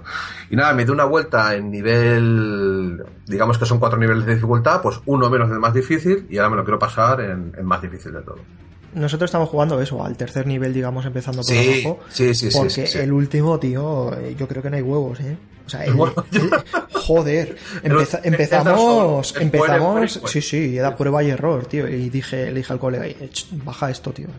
Yo, no me veo capaz, ¿eh? Quiero disfrutar primero del juego en una vuelta normal, no, un nivel por encima. Correcto, el normal se puede hacer aburrido y un nivel por encima yo creo que es lo ideal. Ojo, ¿eh? Y un nivel por encima te pegan también cada hostiazo a mí me han matado duelos de estos de motosierra. me ha venido el tío y, como no cojas el mando y lo cojas rápido, empieces a porrear el botón, el tío te parte en dos. Lo que sí que me gusta es que tus compañeros eh, eh, se comportan muy bien, o sea, está muy bien hecha la realidad virtual de los, de los compañeros. Es decir, te caes, te vienen a buscar enseguida, te levantan. En el Gears 1 hace poco lo empecé. se marean también. Sí. Se marean también Perdón, la, la, inteligencia artificial, perdón, que me he equivocado. Sí te vienen, te vienen, te vienen a ayudar. El Gears 1 te caías, te quedas ahí tirado, te morías y punto, te reventaban.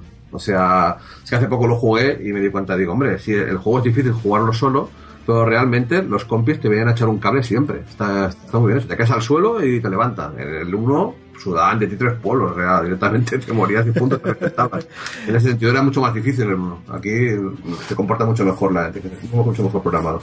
Aparte que lo que hablamos del Gears, tiene la esencia esta, este, esta esencia que como no es un FPS, es un TPS, el tema de las coberturas le da un toque táctico muy chulo. Entonces, cada situación la puedes afrontar de manera diferente.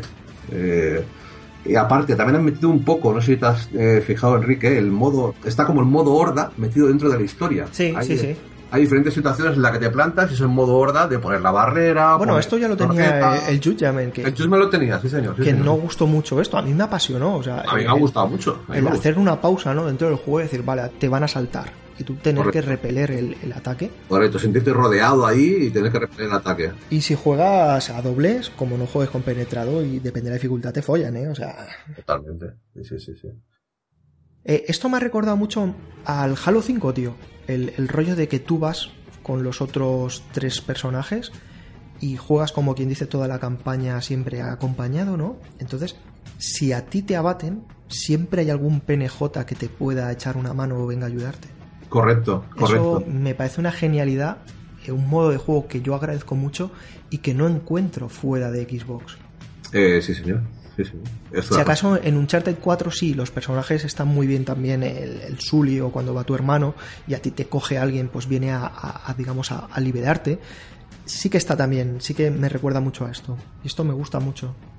Halo 5 también lo, tuve la oportunidad de jugarlo hace relativamente poco, antes de que saliera el Gears y también lo disfruté mucho. Es, es, la demostración que si quiere hacer un juego a 60 FPS en Xbox One se puede hacer.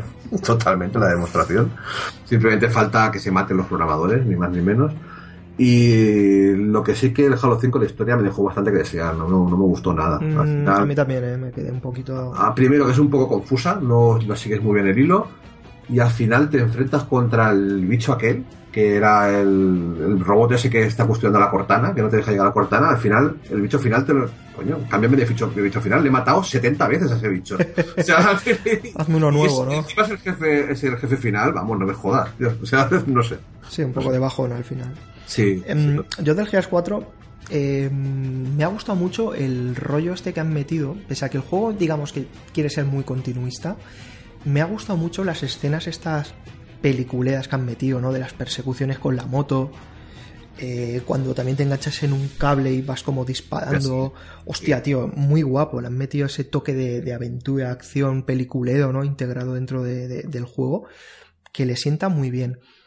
Eh, lo único que, al haber hecho este cambio como de ambientación, eh, no son los locus, son otros bichos que no vamos a decir qué es, pero yo creo que los locus tenían un carisma, tío, y los, compañeros que llevabas, ¿no? Sobre todo los cascarrillos del Bert eh, o el Cole, con esos insultos, esas quejas, que yo aquí que los veo como como que no como si hubiesen hecho un juego más para todos los públicos pese a que cortas cabezas y partes bichos a trozos han suavizado la violencia pero la violencia verbal. Eh, no sé si me explico o sea el juego sigue siendo gore a, a mansalva, pero como que han bajado un poco un puntito el, el sobradismo que llevaban antes, ¿no?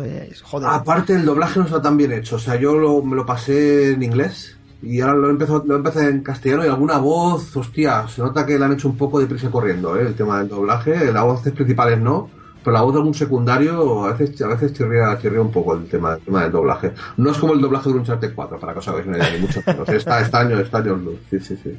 Pero bueno, está, está bien, está bien el doblaje. Yo creo que puede ser que algún fan eche en falta eso, ¿no? El, el toquecito de los primeros Gears, al no ser los mismos protagonistas. Y que falte esa mala hostia, ¿no? De esos personajes entrañables. Faltan frases de trágate esta mierda y muévete y cosas así. Sí, sí, sí, sí, sí, O vuélvete a agujero, puta, y cosas de estas. Y yo veo que aquí que no. Mm, están como que intentan decir menos palabrotas. Eh, ojo, que el juego tiene una opción para habilitar o deshabilitar eh, insultos. O, eh, y por defecto viene quitado. tienes que fijarte en las opciones del juego. Pone violencia o sangre sí, pero después pone que lo vi y después viene otro que me parece que es violencia verbal o algo así, o no sé cómo le llaman, y viene desactivado. Ah, amigo, vale. O sea que pues. meteos y oh. activar, porque aún y con todo sueltan pocas palabrotas. y recuerdo, ahora ya no, pero al principio cuando se lo juego dijeron, hostia, es que no viene ni subtitulado. A ver, los subtítulos venían desactivados, también había que activarlos. Sí, sí, sí. o sea que, sí, sí, sí. Pero bueno, que para mí es un juego obligatorio del Obligatorio, obligado. Más half total de, de Keeper One, sin duda, sin duda. Eh, si continúan explotando la franquicia con Gears 5, Gears 6, pues tío, eh, como los FIFA, me da igual. los compraremos. Mucho tendría que degenerar la, saga, ¿no? Para decir que no me compro un Gears. No, me parece que ahora ya tienen claro, después de la, de la experiencia de, de Judgment, que a mí me gustó porque yo juego la historia, ahora han, dado otra vez con la tecla de lo que quiere la gente, tanto en historia como, como en online.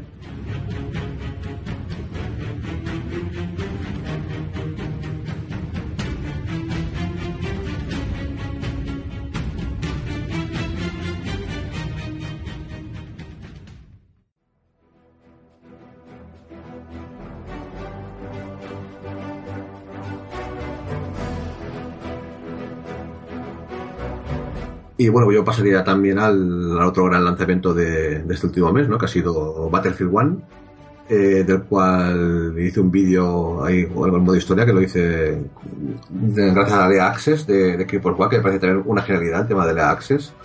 Creo que hace poco han puesto los, los Mass Effect, ya se pueden jugar también en Xbox One, los Mass Effect 1, 2 y 3. Ajá. Y Battlefield 1, bueno, nos permitía jugar, eh, la beta yo jugué el online, el online ya puedo decir que en Play 4 se, se mueve mucho más fluido el juego. Sí. ¿Eh? Ya ahí entran gustos de que si para un shooter mejor el mando de Xbox One, el mando de Play 4, ya entra cada uno, pero moverse más fluido eh, se mueve se mueve en Play 4 el juego. Y el tema de la historia, eh, pues bueno, tendremos cinco capítulos, uno, un primer capítulo que está basado en tanques, que es el que jugué, Después tenemos un capítulo en el desierto, tendremos, eh, no sé si con el tema de Lores de Arabia y tal, tendremos otro capítulo de batallas aéreas, ¿eh? el tema Orón Rojo, personajes históricos, otro capítulo de trincheras, o sea, va, va, está muy bien porque no es el típico juego de que tú ibas un solo personaje, un solo personaje. Y él solo acaba con toda la guerra. Y él solo acaba con todo el mundo y si gana, gana la guerra, ¿no? Que, aparte, nada más, nada más empezar el juego, si habéis jugado a la demo, tu personaje muere, que pone el nombre del soldado que ha muerto, y coges a otro soldado en otra situación diferente, ¿no? El juego te quiere meter como que eso fue un conflicto global y que nadie fue un héroe, un héroe de verdad, sino que eran personas anónimas, eran personas que sufrieron mucho ese conflicto. Eh, de hecho, cuando empieza el juego, se ve una habitación y, bueno, el hombre como empieza a recordar cómo, cómo fue el tema, el tema de la guerra. Y me parece genial, me parece un modo historia muy chulo, no, creo que dure más de 8 o 10 horas, no le pido más a un, a, un, a un, shooter tampoco. Hombre, no está mal, ¿eh? Pero que te ponga en diferentes situaciones de poder hacer pues batallas aéreas, eh, trinchera, llevar un tanque, estar montando un caballo, ir por el desierto. O sea, me parece bastante variado y un, enfoque que hasta ahora un Battlefield no era así. O sea, que me parece un, buen concepto. Y del online, pues qué decir del Battlefield. A mí no es un, no es un modo online que a mí me guste mucho, me parece que una guerra de 64 jugadores, creo que se puede, pues es, al final no te enteras quién te ha pegado un tiro. me pasa un poco como, como Battlefront, ¿no? Que es un poco, un poco caótico. Sí que es verdad que, que mis amigos que juegan y que, que juegan muy bien, Eh, dicen que lo ideal es ir en equipo, ¿no? Pues llevar a uno a un médico, uno que se haga más tema de Franco, otro que vaya más a tema de melee, y, y ir, ir en equipo, eso es lo ideal, es jugar en equipo.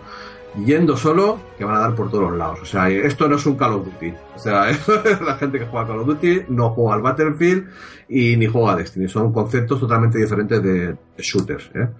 Dicho esto, el juego me parece, esta vez sí, esta vez sí, eh, que DICE yo creo que ha acertado y me parece un juego de 10 y a los que os guste siempre, la, os ha gustado siempre la fábrica Battlefield, es, es la guerra, directamente es la guerra. Eh, las coberturas se pueden destruir, que eh, puedes coger un caballo, puedes coger un, un, un tanque, de todo. O sea, es, es una pasada, es estar en la guerra, ¿eh? sin duda, sin duda. De 10 y cómo está recreado por, por DICE al, al, detalle, cómo te hace meter en esa época y revivir las batallas de, de la Primera Guerra Mundial. Un, un, 10.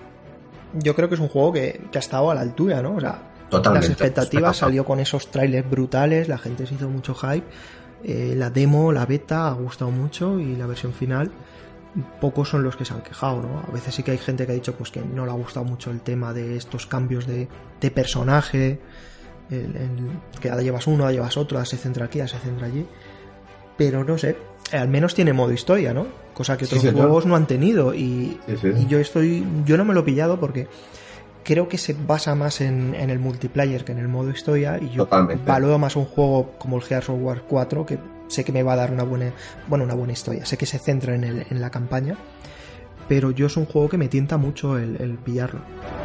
Sí, cuando baje de precio yo lo cogeré. Cuando baje de precio caerá. A 19 por ahí caerá para resolver la historia, sin duda. Y si no, simplemente los que tenéis Access, esperar un añito, que lo incluirán como los han incluido todos. El 4, el 3, todos los han incluido. O sea que simplemente es esperar y ya está. Que tenga Access, lo incluirán seguro.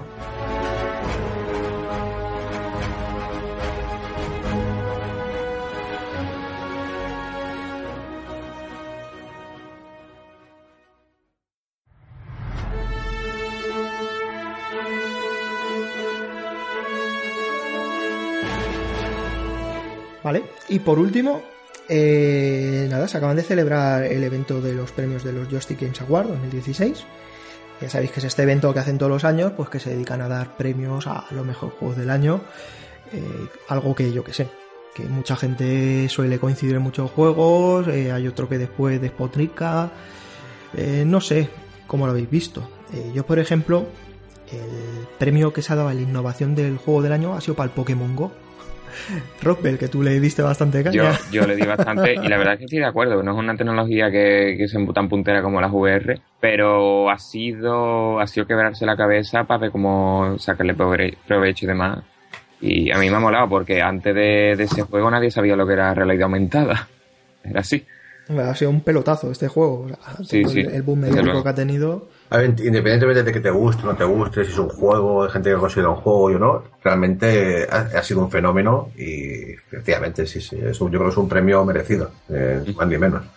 No es santo de mi devoción, lógicamente, ya lo sabéis, los que seguís un poco los podcasts, pero ha sido un fenómeno social, ha sido un fenómeno, el fenómeno del año, sin duda, en el tema de los videojuegos y tanto. Pues yo las tenía todas de que iban a hacer innovación del año y va a ser las VR. Si me hubieran preguntado antes de que dieran los premios, hubiese apostado. Pero, claro, supongo que el problema de dar yo el premio a las que VR es a qué dado... plataforma se la das. Claro, yo creo que se lo han dado a innovación del año a Pokémon Go por el por el tema de que no es tan no tiene tanto marketing echado, no se ha gastado tanto dinero, ¿sabes? Sí, por ese tema fue un producto de... que, que, lanzaron ahí y el éxito fue de, de todo, la gente. ¿sabes? Todo el mundo tiene un móvil, exactamente, ni más ni menos. Y tiene un... Sí, por ese, por ese, eso exactamente. Bueno, siguiente. Siguiente. Mejor juego indie, Firewatch. No sé si estáis de acuerdo. Yo es un mm, juego del que ay, ay. mucha gente habla muy bien, muy bien. Sí, pero a mí también me gusta mucho otro que a lo mejor se ha discutido mucho con este, que es Inside. Que a... Uh, venden lo mismo, te quieren vender un juego que te quiere contar algo de fondo y el, el, hecho es que los dos lo cuentan mediante la jugabilidad, no lo cuentan mediante vídeo, o sea, con este durante el gameplay lo vas notando por, la, por lo que vas jugando. Y eso está muy bien conseguido, lo han hecho los dos. ¿Cuál es mejor de ellos? Eso ya depende de cada uno, ¿no? Podría haber sido cualquiera de los dos, sí. La, la diferencia más notable por la que uno se puede decantar es básicamente la ambientación, que es, digamos, la mayor diferencia que tienen los dos. El, el rollo opresivo o todo lo contrario, muy, digamos, al tema del aire libre y todo eso. Pero, digamos, el cómo te cuentan la historia es bastante similar. Y los dos están muy, tienen muy buenas críticas. Hombre, yo creo también romper una lanza en favor de que lo hablamos en el anterior podcast, pero bueno, eh, es una cosa que nos encontramos con los creadores del juego de la Barcelona Games World, la zona indie, que es el Aragami. Ah, sí, Ujú. sí, sí. Que nos atendieron muy bien. Pues nada, de aquí un saludo a Works y nada, que felicidades por el juego también que han hecho.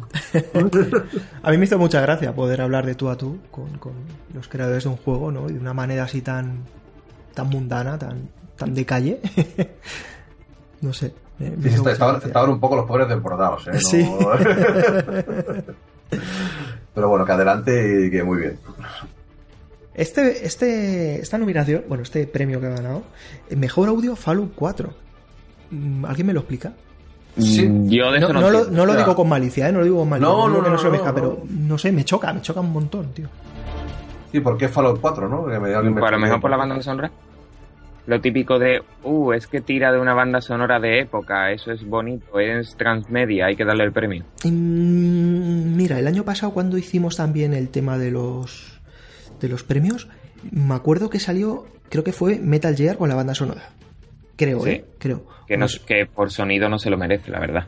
y- O sea, por, por efectos de sonido vale, pero por banda sonora no deberían de dársela, porque además un tira de bandas sonoras ya con licencias. por eso, y mm, me acuerdo que fue Pau quien lo dijo, que, que decía, joder, dice, pero es que la banda sonora ya está hecha, ¿sabes? No sé, y en este caso me ha pasado lo mismo. Mm, joder, Dark Souls 3, banda sonora. Es la composición mejor. original, cualquier otro juego que le hayan hecho una banda sonora a medida. Pero Fallout 4 mm, me ha chocado un montón y el año pasado Sí. ya me chocó con Metal Gear. No sé, nunca coincido, tío, con, con, la nomi- con el ganador de, de música. Y bueno, ahora, ahora es cuando aquí las siguientes tres premios se los ha llevado un juego, eh, Witcher 3. Se ha llevado Estudio del Año, CD Projekt. Eh, mejor narrativa, Witcher 3, la expansión la de Blood and Wine. Y mejor diseño visual, de Witcher 3, Blood and Wine, otra vez. O sea, se ha Mm. llevado tres premios. Mm, Sí. Dos no- de ellos, el DLC. Sí, dos de ellos son DLC. No sé si ha sido abusar mucho, ¿no? Sobre todo después habiendo sido el año pasado mejor juego. Eh, Exactamente, estudio del año CD Projekt Red, eso tiene que ser por popularidad del estudio, por lo que sea. Sí, seguramente. Igualmente yo o sea, lo que pienso que para mí la- el mundo abierto está muy sobrevalorado, demasiado, porque al final acaba siendo el niño de los recados, ¿no? De ver aquí, haz esto, haz lo otro, y yo no sé. Yo tengo, al final acabo teniendo esa sensación siempre en en este tipo de juegos. Que sí, que visualmente es una pasada, lógicamente. eh, lo que hace CD Projekt tiene mucho mérito, ¿eh? siendo el estudio que es. Pero yo qué sé, lo dices, siendo el año pasado ya fue ya fue premiado, con lo cual no sé si este año Y, y que además en, en los DLC la narrativa el diseño visual de los DLC es la que tiene The Witcher 3, el juego base. Es la Ah, misma. ahí, ahí, ahí. Correcto. Sí, sí. correcto. Que cuentan historias diferentes, vale. Que son un escenario diferente, vale. Pero es que es al mismo nivel. Lo que sí que es verdad de- que tiene bastante contenido, es que no es un DLC normal que puedas sacar de otro cualquier juego, que tiene mucho Exactamente. contenido. O sea, Pero no, hay que entrar, no hay que entrar en el debate de si el DLC es un juego ya de por sí o no. Eh, yo creo que es algo absurdo. Es simplemente Sí. de que eh, forma parte del juego original. Correcto, correcto. Entonces, No sé, es como si han querido premiar a CD Projekt Red por, por cómo han tratado, ¿no? Como la evolución del Witcher, ¿no? Pues estas hombre, la verdad es que el, el de Witcher 3 es tan bueno que se puede ganar el juego del año varios años seguidos. pero, pero aún así. ¿Y si sacan un nuevo DLC, ganará el año que viene otra vez? ¿O cómo va esto, tío? Pues, eh, buena pregunta, buena pregunta. Sí, sí, sí, seguramente. No sé, a mí me ha parecido que, que han repartido muy poco, ¿no? O sea, se han centrado mucho en, en dar tres premios a un solo juego o estudio. Eh, quizá me hubiese gustado un poquito más de variedad. Mm, Esto ya opinión personal, ¿eh? No, no digo que no se lo merezca. Pero, joder. Ya, había mucho de donde sacar y han tirado de reutilizar, digamos, el juicio del año pasado. En fin. Mm, Luego después, eh, juegos, mejor juego por plataforma. eh, juego del año de Nintendo, el The Legend of Zelda Twilight Princess HD. HD. Tócate los huevos, ¿no? O sea, después me dicen que, que si me meto mucho con Nintendo y cosas de estas, pero es que, joder, ¿no hay otro juego que no sea un refrito que puedan premiar de Nintendo? Es que precisamente Sin el malicia, Legend ¿eh? Sin Zelda, malicia. el Twilight Princess no es de este año. Ya, ya. El Twilight Princess de hace muchos años. El remaster es de este año. es que, en serio, tío. O sea, si, si el año que viene hacen un... Ponte que dentro de unos años para la siguiente consola hagan un remaster de The Witcher 3, ¿volverá a ser el juego del año entonces? Porque entonces lo pueden vender en la portada como cinco veces ganador de juego del año en cada uno de los refritos. Pues sí, sí, sí, sí. Es así. Eh, a ver, no es por ser malo ni por meter cizaña, ¿no? Pero que el mejor juego del año de una plataforma sea un refrito. Uf, es como si dijeran que en Play el mejor juego es un refrito de, del Uncharted 1, el 2 o el 3. A veces, coño, no, el 4 que ha hecho nuevo. Pues a mí esto me choca un montón, ¿no? Que, que de Nintendo el mejor juego del año sea un refrito. Que va, tío, tenía que haber sido el Mitomo. el Mitomo ya está. Que también ha sido un fenómeno, igual que el Pokémon Go. Bueno, ven- vende, vende más que ponga Zelda, que no que ponga Pito. Bueno, en el caso de PlayStation eh, ha sido el Uncharted 4, ¿no? El desenlace Bueno. del ladrón. Yo creo que ahí estaba... Estaba cantado. Para mí este era el estudio del año. Lo siento mucho, Naughty Dog. O sea, lo que ha, lo que ha hecho Naughty Dog con, esta, con este juego con Play 4, vamos, es innombrable. Es una pasada, una pasada. Lo que ha conseguido sacarle de juego a la máquina es increíble. Ojo, ¿eh? Lo está diciendo un Sí. jugador de Xbox. También, también, también. Oye, no, yo esta generación juego a Play 4. Juego a Play 4. A Xbox prácticamente no, no, no juego. Pero yo no, no me caso con ninguna plataforma. No, lo siento mucho. No, yo ahí también coincido, ¿eh? O sea, muy Eh. merecido. Muy merecido. o sea. No, no, no, yo juego a Destiny, juego a Play 4, o sea, juego a Play 4. Esta generación jugado a Play 4 prácticamente, no he tocado a Xbox. De hecho, la tengo hace, hace tres meses, no la tenía hasta ahora. O sea que- Pero sí, sí, totalmente merecido, sin duda alguna, sin duda alguna. Y saltando a Xbox One, el juego del año ha sido para el Rise of the Tomb Raider. Este a lo mejor estaba reñido con el Gears, ¿no? Mm, A mí me hubiese hecho más gracia el, el Gears y más el Tomb Raider porque mm, juego del año es que no sé cuándo salió realmente. O sea, salió el año pasado, ahora ha salido en Play 4, pero vamos, en PC y Xbox, no me acuerdo cuál fue la fecha de salida, ¿no? Pero sí, el juego no está mal, a mí me gusta, yo lo defiendo. Eh, sin entrar en comparativas con Uncharted, me gusta, buen juego, pero no sé, me, me parece raro que no haya caído el... el Yo, Gears. yo voy a Es raro por el Gears, por la el Gears, fecha de lanzamiento de en One de Rise of the Tomb Raider pone en la Wikipedia que fue en noviembre de, de 2015. Por eso, Claro, por eso lo digo. exacto, exacto. Claro que ahora es 2016 porque ha llegado a la plataforma favorita de todos, ¿no? Porque yo, Es cuando ha sido el 20 aniversario, decía, la ha vuelto. Y yo ponía en Twitter, no me toquéis los cojones. Digo, lleva un año en, en Xbox y en PC. O sea, la ha vuelto hace un año. Ya. Con plataforma favorita de todos te refieres al PC, ¿verdad?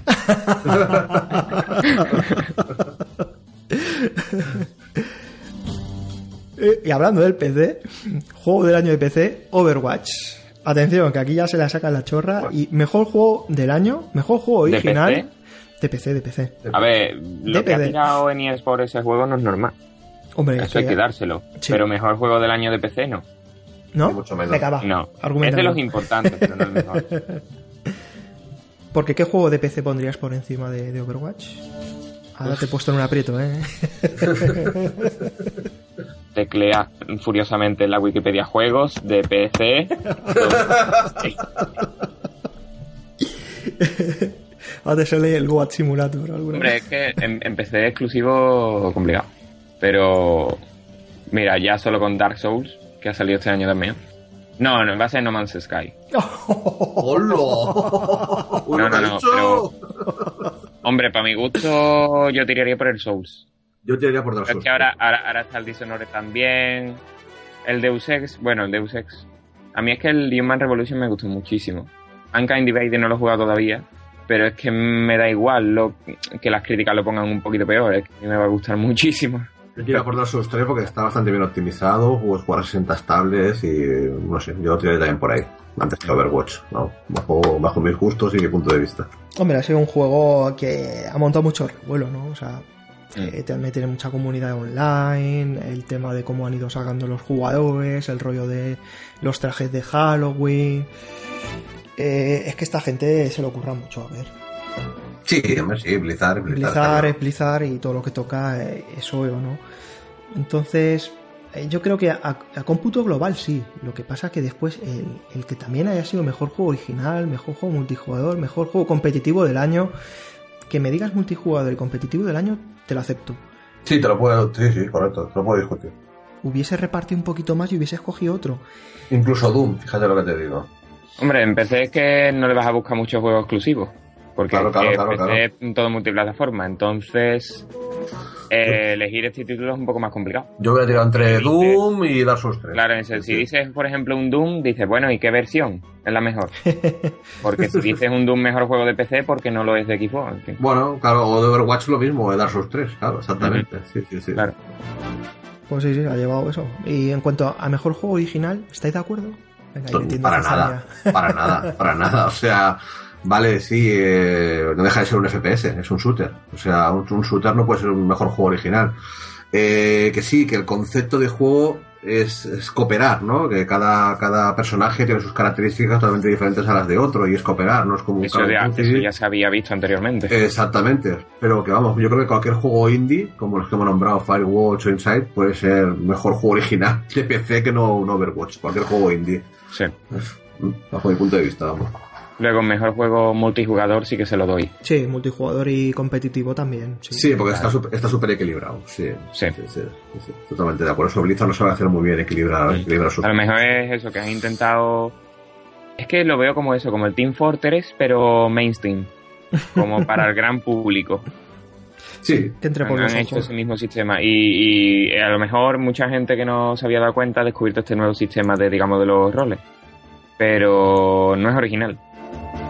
Si lo- nos vamos a juicio a Claro, él. si, lo- si te pones en plan quisquilloso como original, Claro. original. Yo aparte es un juego que lo vi, me gustó mucho cuando lo vi, el tema de diseños, cómo está hecho, eh, los menús, eh, las mecánicas, el rollo del multiplayer, ¿no? Está muy bien paído, pero mm, yo es un juego que, que enseguida lo vi claro. Yo no me voy a estar con este juego jugando todas las tardes. correcto. Es que más, si, si me lo pones así, Enrique, mm, me parece que No Man's Sky, la, la propuesta que tiene en papel teórica, digamos, luego ya está como ha salido. Es mucho Ahí más está, original. ahí está. Ahí, ahí sí que te lo compro.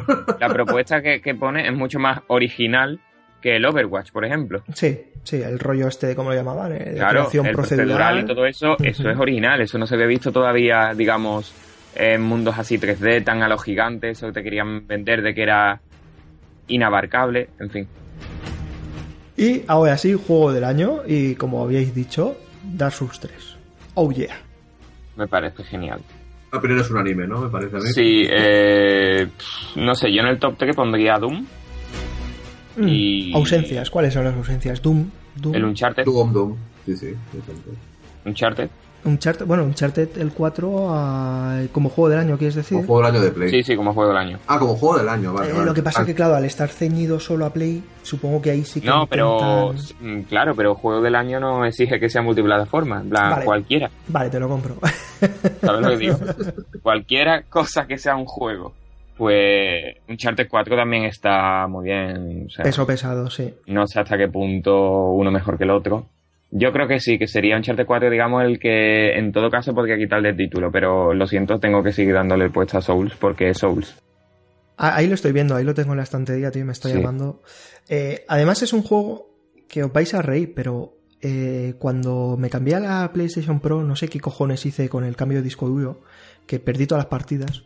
Hostia. Uh, Y eso duele. me he encabronado mucho con muchos juegos y con Dark Souls 3 me ha importado un pito, tío. He dicho que le den. Porque no me importa jugarlo de cero. Además, eh, con el amigo con el que me estoy pasando el Gears me ha dicho, hostia, ¿has perdido la partida? Dice, sí. Dice, no pasa nada. Dice, pues yo también empiezo personaje y juego contigo. Y digo, pues mira, pues me, me ilusiona. Y además, la, sabiendo ya dónde están las cosas, va más rápido. Eso no tiene nada que ver la primera parte, la primera vuelta que la segunda del que. no sé, y yo creo que eso es uno de los grandes encantos de este juego, ¿no? El, el coño, el que te hagan el New Game Plus este. Y, la, y la, los muchos caminos por los que puede ir la historia de cada personaje. También, también. Souls yo creo que se ha ganado su fama año a año, tío, entrega a entrega, pese a quien diga que se ha casualizado y lo que tú quieras, pero ha sabido llegar al público, tío. Y el público ha sabido responder y yo creo que sí. Mm, Coincido mucho con Juego del Año. Y el Souls, fíjate tú que sigo pensando que es el mejor de la saga, pero aún así podría ser de que se lo han dado Juego del Año Dark Souls 3 por eso de que se sabe que no van a sacar más de momento, que van a pegar parón. Como cierre, ¿no? Como pasó Sí, con, como- con el, como el Señor de los Anillos, ¿no? Que le dieron todos los Oscars al final. Cuando Claro, que le dan Juego del Año al Phantom Pain, porque era el último Metal Gear. Pues posiblemente. sí. Posiblemente. Eh, y también, algo y también- de homenaje a toda la saga, claro que sí. sí, sí. claro. Eso me ha hecho a mí pensar una cosa, pero es que no, no sé si decirla. es que, no sé, estos días eh, se está acercando el lanzamiento del, del Last Guardian, ¿no? Sí. Sí, sí. Y me ha hecho gracia ciertas cosas que se han dicho, ¿no? De como que la gente que ya había probado el juego o que han estado probando tal, como que le van buscando, le van sacando fallos, pero después como que le quitan hierro, ¿no? De, pero es que la magia del juego le, le resta importancia a este fallo técnico. Coño, pero el fallo sigue estando ahí, ¿sabes? Y, y a mí me hacía gracia esto, ¿no? Lo que decías tú, de como que le han dado el premio por ser el último y se le perdonan, aunque no sea el mejor Souls, que eso es discutible, eso ya es a gusto de cada uno. Y con. Metal Gear pasó lo mismo, como que el mejor juego de la historia, sí o sí, porque es el último de Kojima. Ujú, Sí. Y a veces, no, esto me ha hecho a mí pensar el, joder, si a veces parece como que intentamos justificarnos o, decir, va, venga, perdonamos según qué cosas porque, porque sí. Sí. Porque me gusta la saga. Por tema de marketing. no, sí, sí. Sí, por tema de marketing, ¿no? me ha hecho gracia eso. decirlo. Sí, sí, sí. Y yo creo que sí, que Dark Souls es esto, ¿no? El, el último Dark Souls, eh, como Dark Souls, que ya veremos si tiran hacia Bloodborne o qué es lo que hacen, o si relanzan Demon Souls, que eso sería la bomba.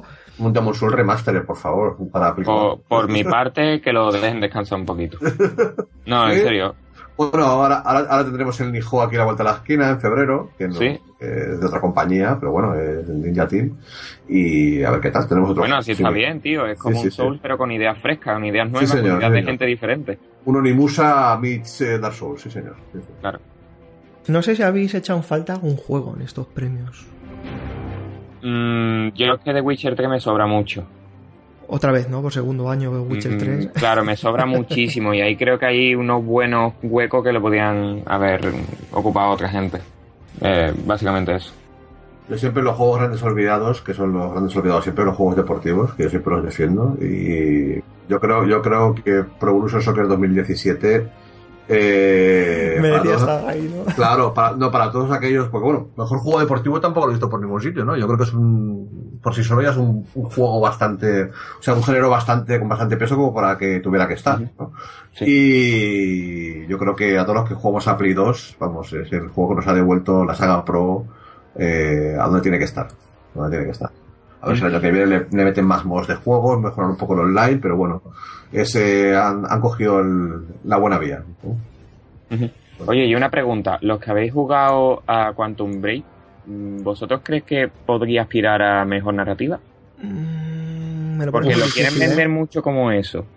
Mm, Yo es un juego que eh, me ha estado gustando mucho mientras lo he jugado, pero que la sensación final, Pero que lo has olvidado fácilmente después. Pasas páginas rápido. Sí. sí, eh, el- es como lo que decíamos, ¿no? En el papel funciona muy bien todo ese rollo que a mí me enganchó, y ya lo dije en el podcast, ¿no? Me gustó mucho el rollo de eh, ese toque, ese enfoque ciencia ficción, saltos en el tiempo, paradojas. Me encantó mientras lo estaba jugando, pero no está respaldado por el carisma de los personajes. El protagonista es una meba, así de claro. O sea, el protagonista eh, me parece que es de lo más prescindible del juego. Em, no tiene unos grandes momentos de No te marca. ¿no? que te marca, ¿no? No. Y todo el rollo ese de la experiencia multimedia que hay detrás es como que, vale, si te bajas los 70 gigas de vídeos la ves. Mm, No está mal el juego, pero no le he visto tan, tan, tan, tan relevante. Y sin embargo he visto juegos más modestos que han conseguido conectar con, con el jugador de una manera más... que te han tocado la fibra, ¿sabes? Y, y yo es lo que veo que le falta a Quantum Break. Sí, sí, eso que era uno de los as en la manga de, de Microsoft ¿eh? para, para su consola. Y al final. ah, no- Al final ha quedado ahí un poquito ahí Sí. desmerecido. Y yo creo que gran parte de la culpa, al menos en mi caso, es también el- ese doblaje de comerte el juego o en inglés o en mexicano. vale, al final lo escucha un mexicano, pero joder, no sé, un título tan grande y yo creo que le resta muchos puntos el que no lo saquen en, en castellano, ¿sabes? En español de en- España, sí. Sí, sí, y lo han sacado en español neutro.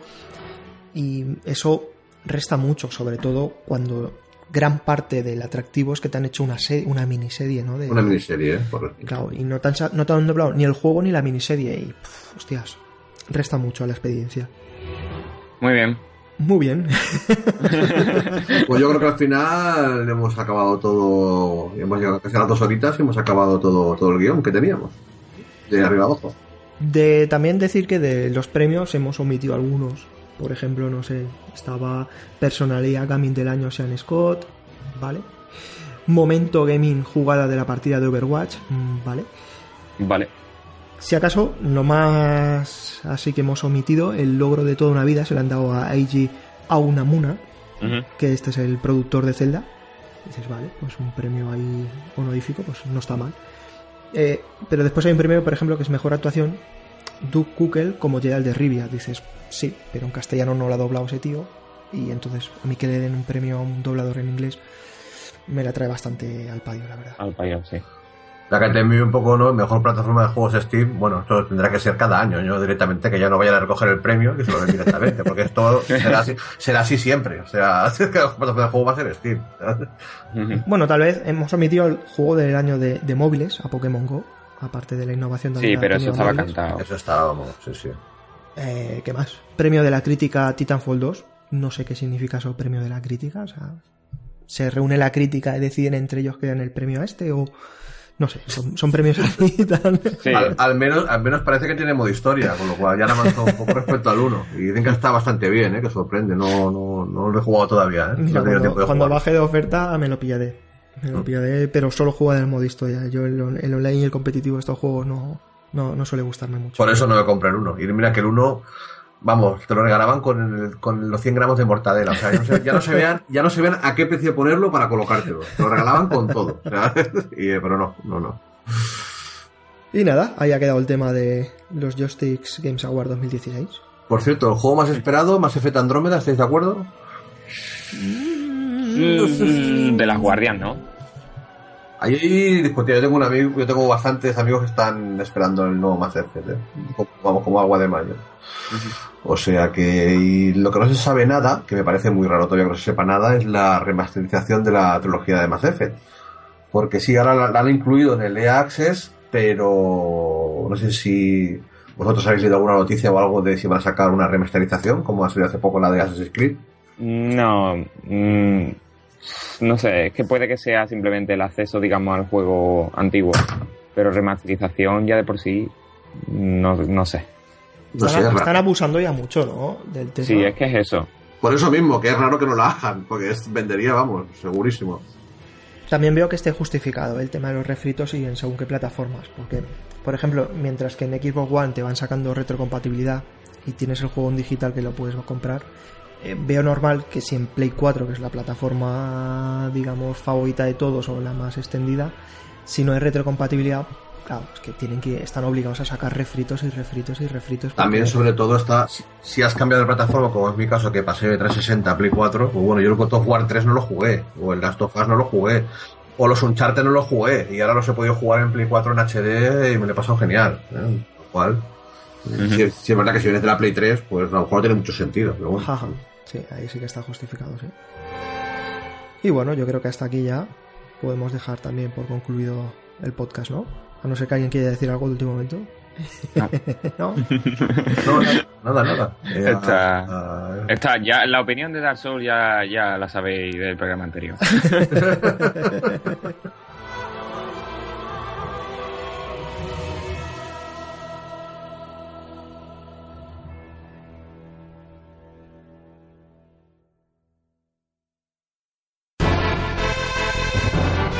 Os invitamos a visitar nuestra página web y a opinar en nuestros artículos, así como a seguirnos en Twitter y Facebook.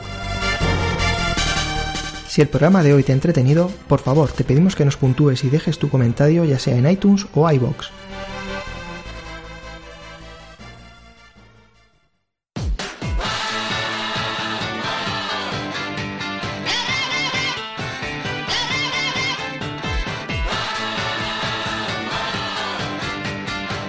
Pues nada, pues vamos ya con las despedidas. El amigo Rob Bell, que veo que últimamente está aquí, vamos, está fijo a piñón. Se le queme o no se le queme la gráfica, juega o no pueda jugar. Hombre, el micro no se rompe, de momento. Espero no tirarle nada encima. Acercarme tanto a la boca me lo cargue. Pues muy bien, muy bien. Ha estado, ha estado chulo el programa, así cortito, pequeñito, dos horas. Os quejaréis, oyentes, que luego esto es, esto es complicado de, conseguir, porque luego nos enrollamos, nos enrollamos, nos tiramos aquí las tres horas. Sí, sí, sí. sí. Esta vez queríamos ir bastante rapidito y tocar pocas cosas. Hemos hecho un tío sencillo y fuera. Y bueno, tío, estabas contento, ¿no? Con dar sus tres juegos del año. Hombre, te diré, o sea, ese es el juego del año del Forever igual que The Witcher que, que salgan todos los años, salgan dos premios a juego del año que serán para esos dos. y, y eso, que ya nos veremos para Navidad, supongo. Y Chechu, ¿tú qué? ¿No te ponen FIFA ni te ponen juegos deportivos para mejor juego del año? Me cago en la eh, puta. No, mejor juego del año no, pero hombre, alguna mención. Eh, alguna mención tendría que llevar. bueno, antes eh, os iba a decirlo, el tiempo de mi vida que he invertido en Destiny, bueno, lo tengo aquí ahora mismo en pantalla, 26 días y una hora, exactamente. 26 días y una hora. Multiplicar 26 días por 24 y veis las horas que he ahí. Pues te puedo decir una cosa, ¿eh? quizá tengo yo en el trabajo algún compañero que, que Más enfermo que yo, ¿no? Sí. Más enfermo que yo, ya, ya, le preguntaré cuánto tiene, porque una vez lo estuvimos mirando y es enfermito el nivel de, horas. Un saludo aquí a Antonio Rentero, que vamos, está día sí día también ahí haciendo Rise en Destiny. Y vamos, lo tiene quemadito, o sea, ha amortizado la Play solo por el Destiny. No, yo, yo os digo que sí, no la amortizo solo por el Destiny.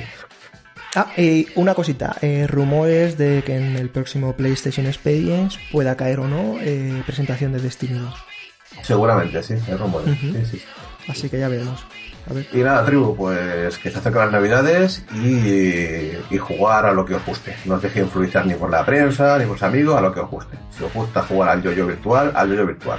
Eh, a, pasarlo muy bien con los videojuegos. Es lo que importa. Oye, que si el No Man's Sky es el juego de tu vida, pues a muerte, tío, ya está. Y tal. ¿Quién somos nosotros para decir nada? Nadie, nadie, totalmente. Y bueno, también me despido yo, un servidor, Enrique Romagosa. Me despido de todos vosotros y os esperamos ver en el próximo programa. Venga, nos vemos, chicos. Adiós. Adiós. Y visitad la tribu, cabrones.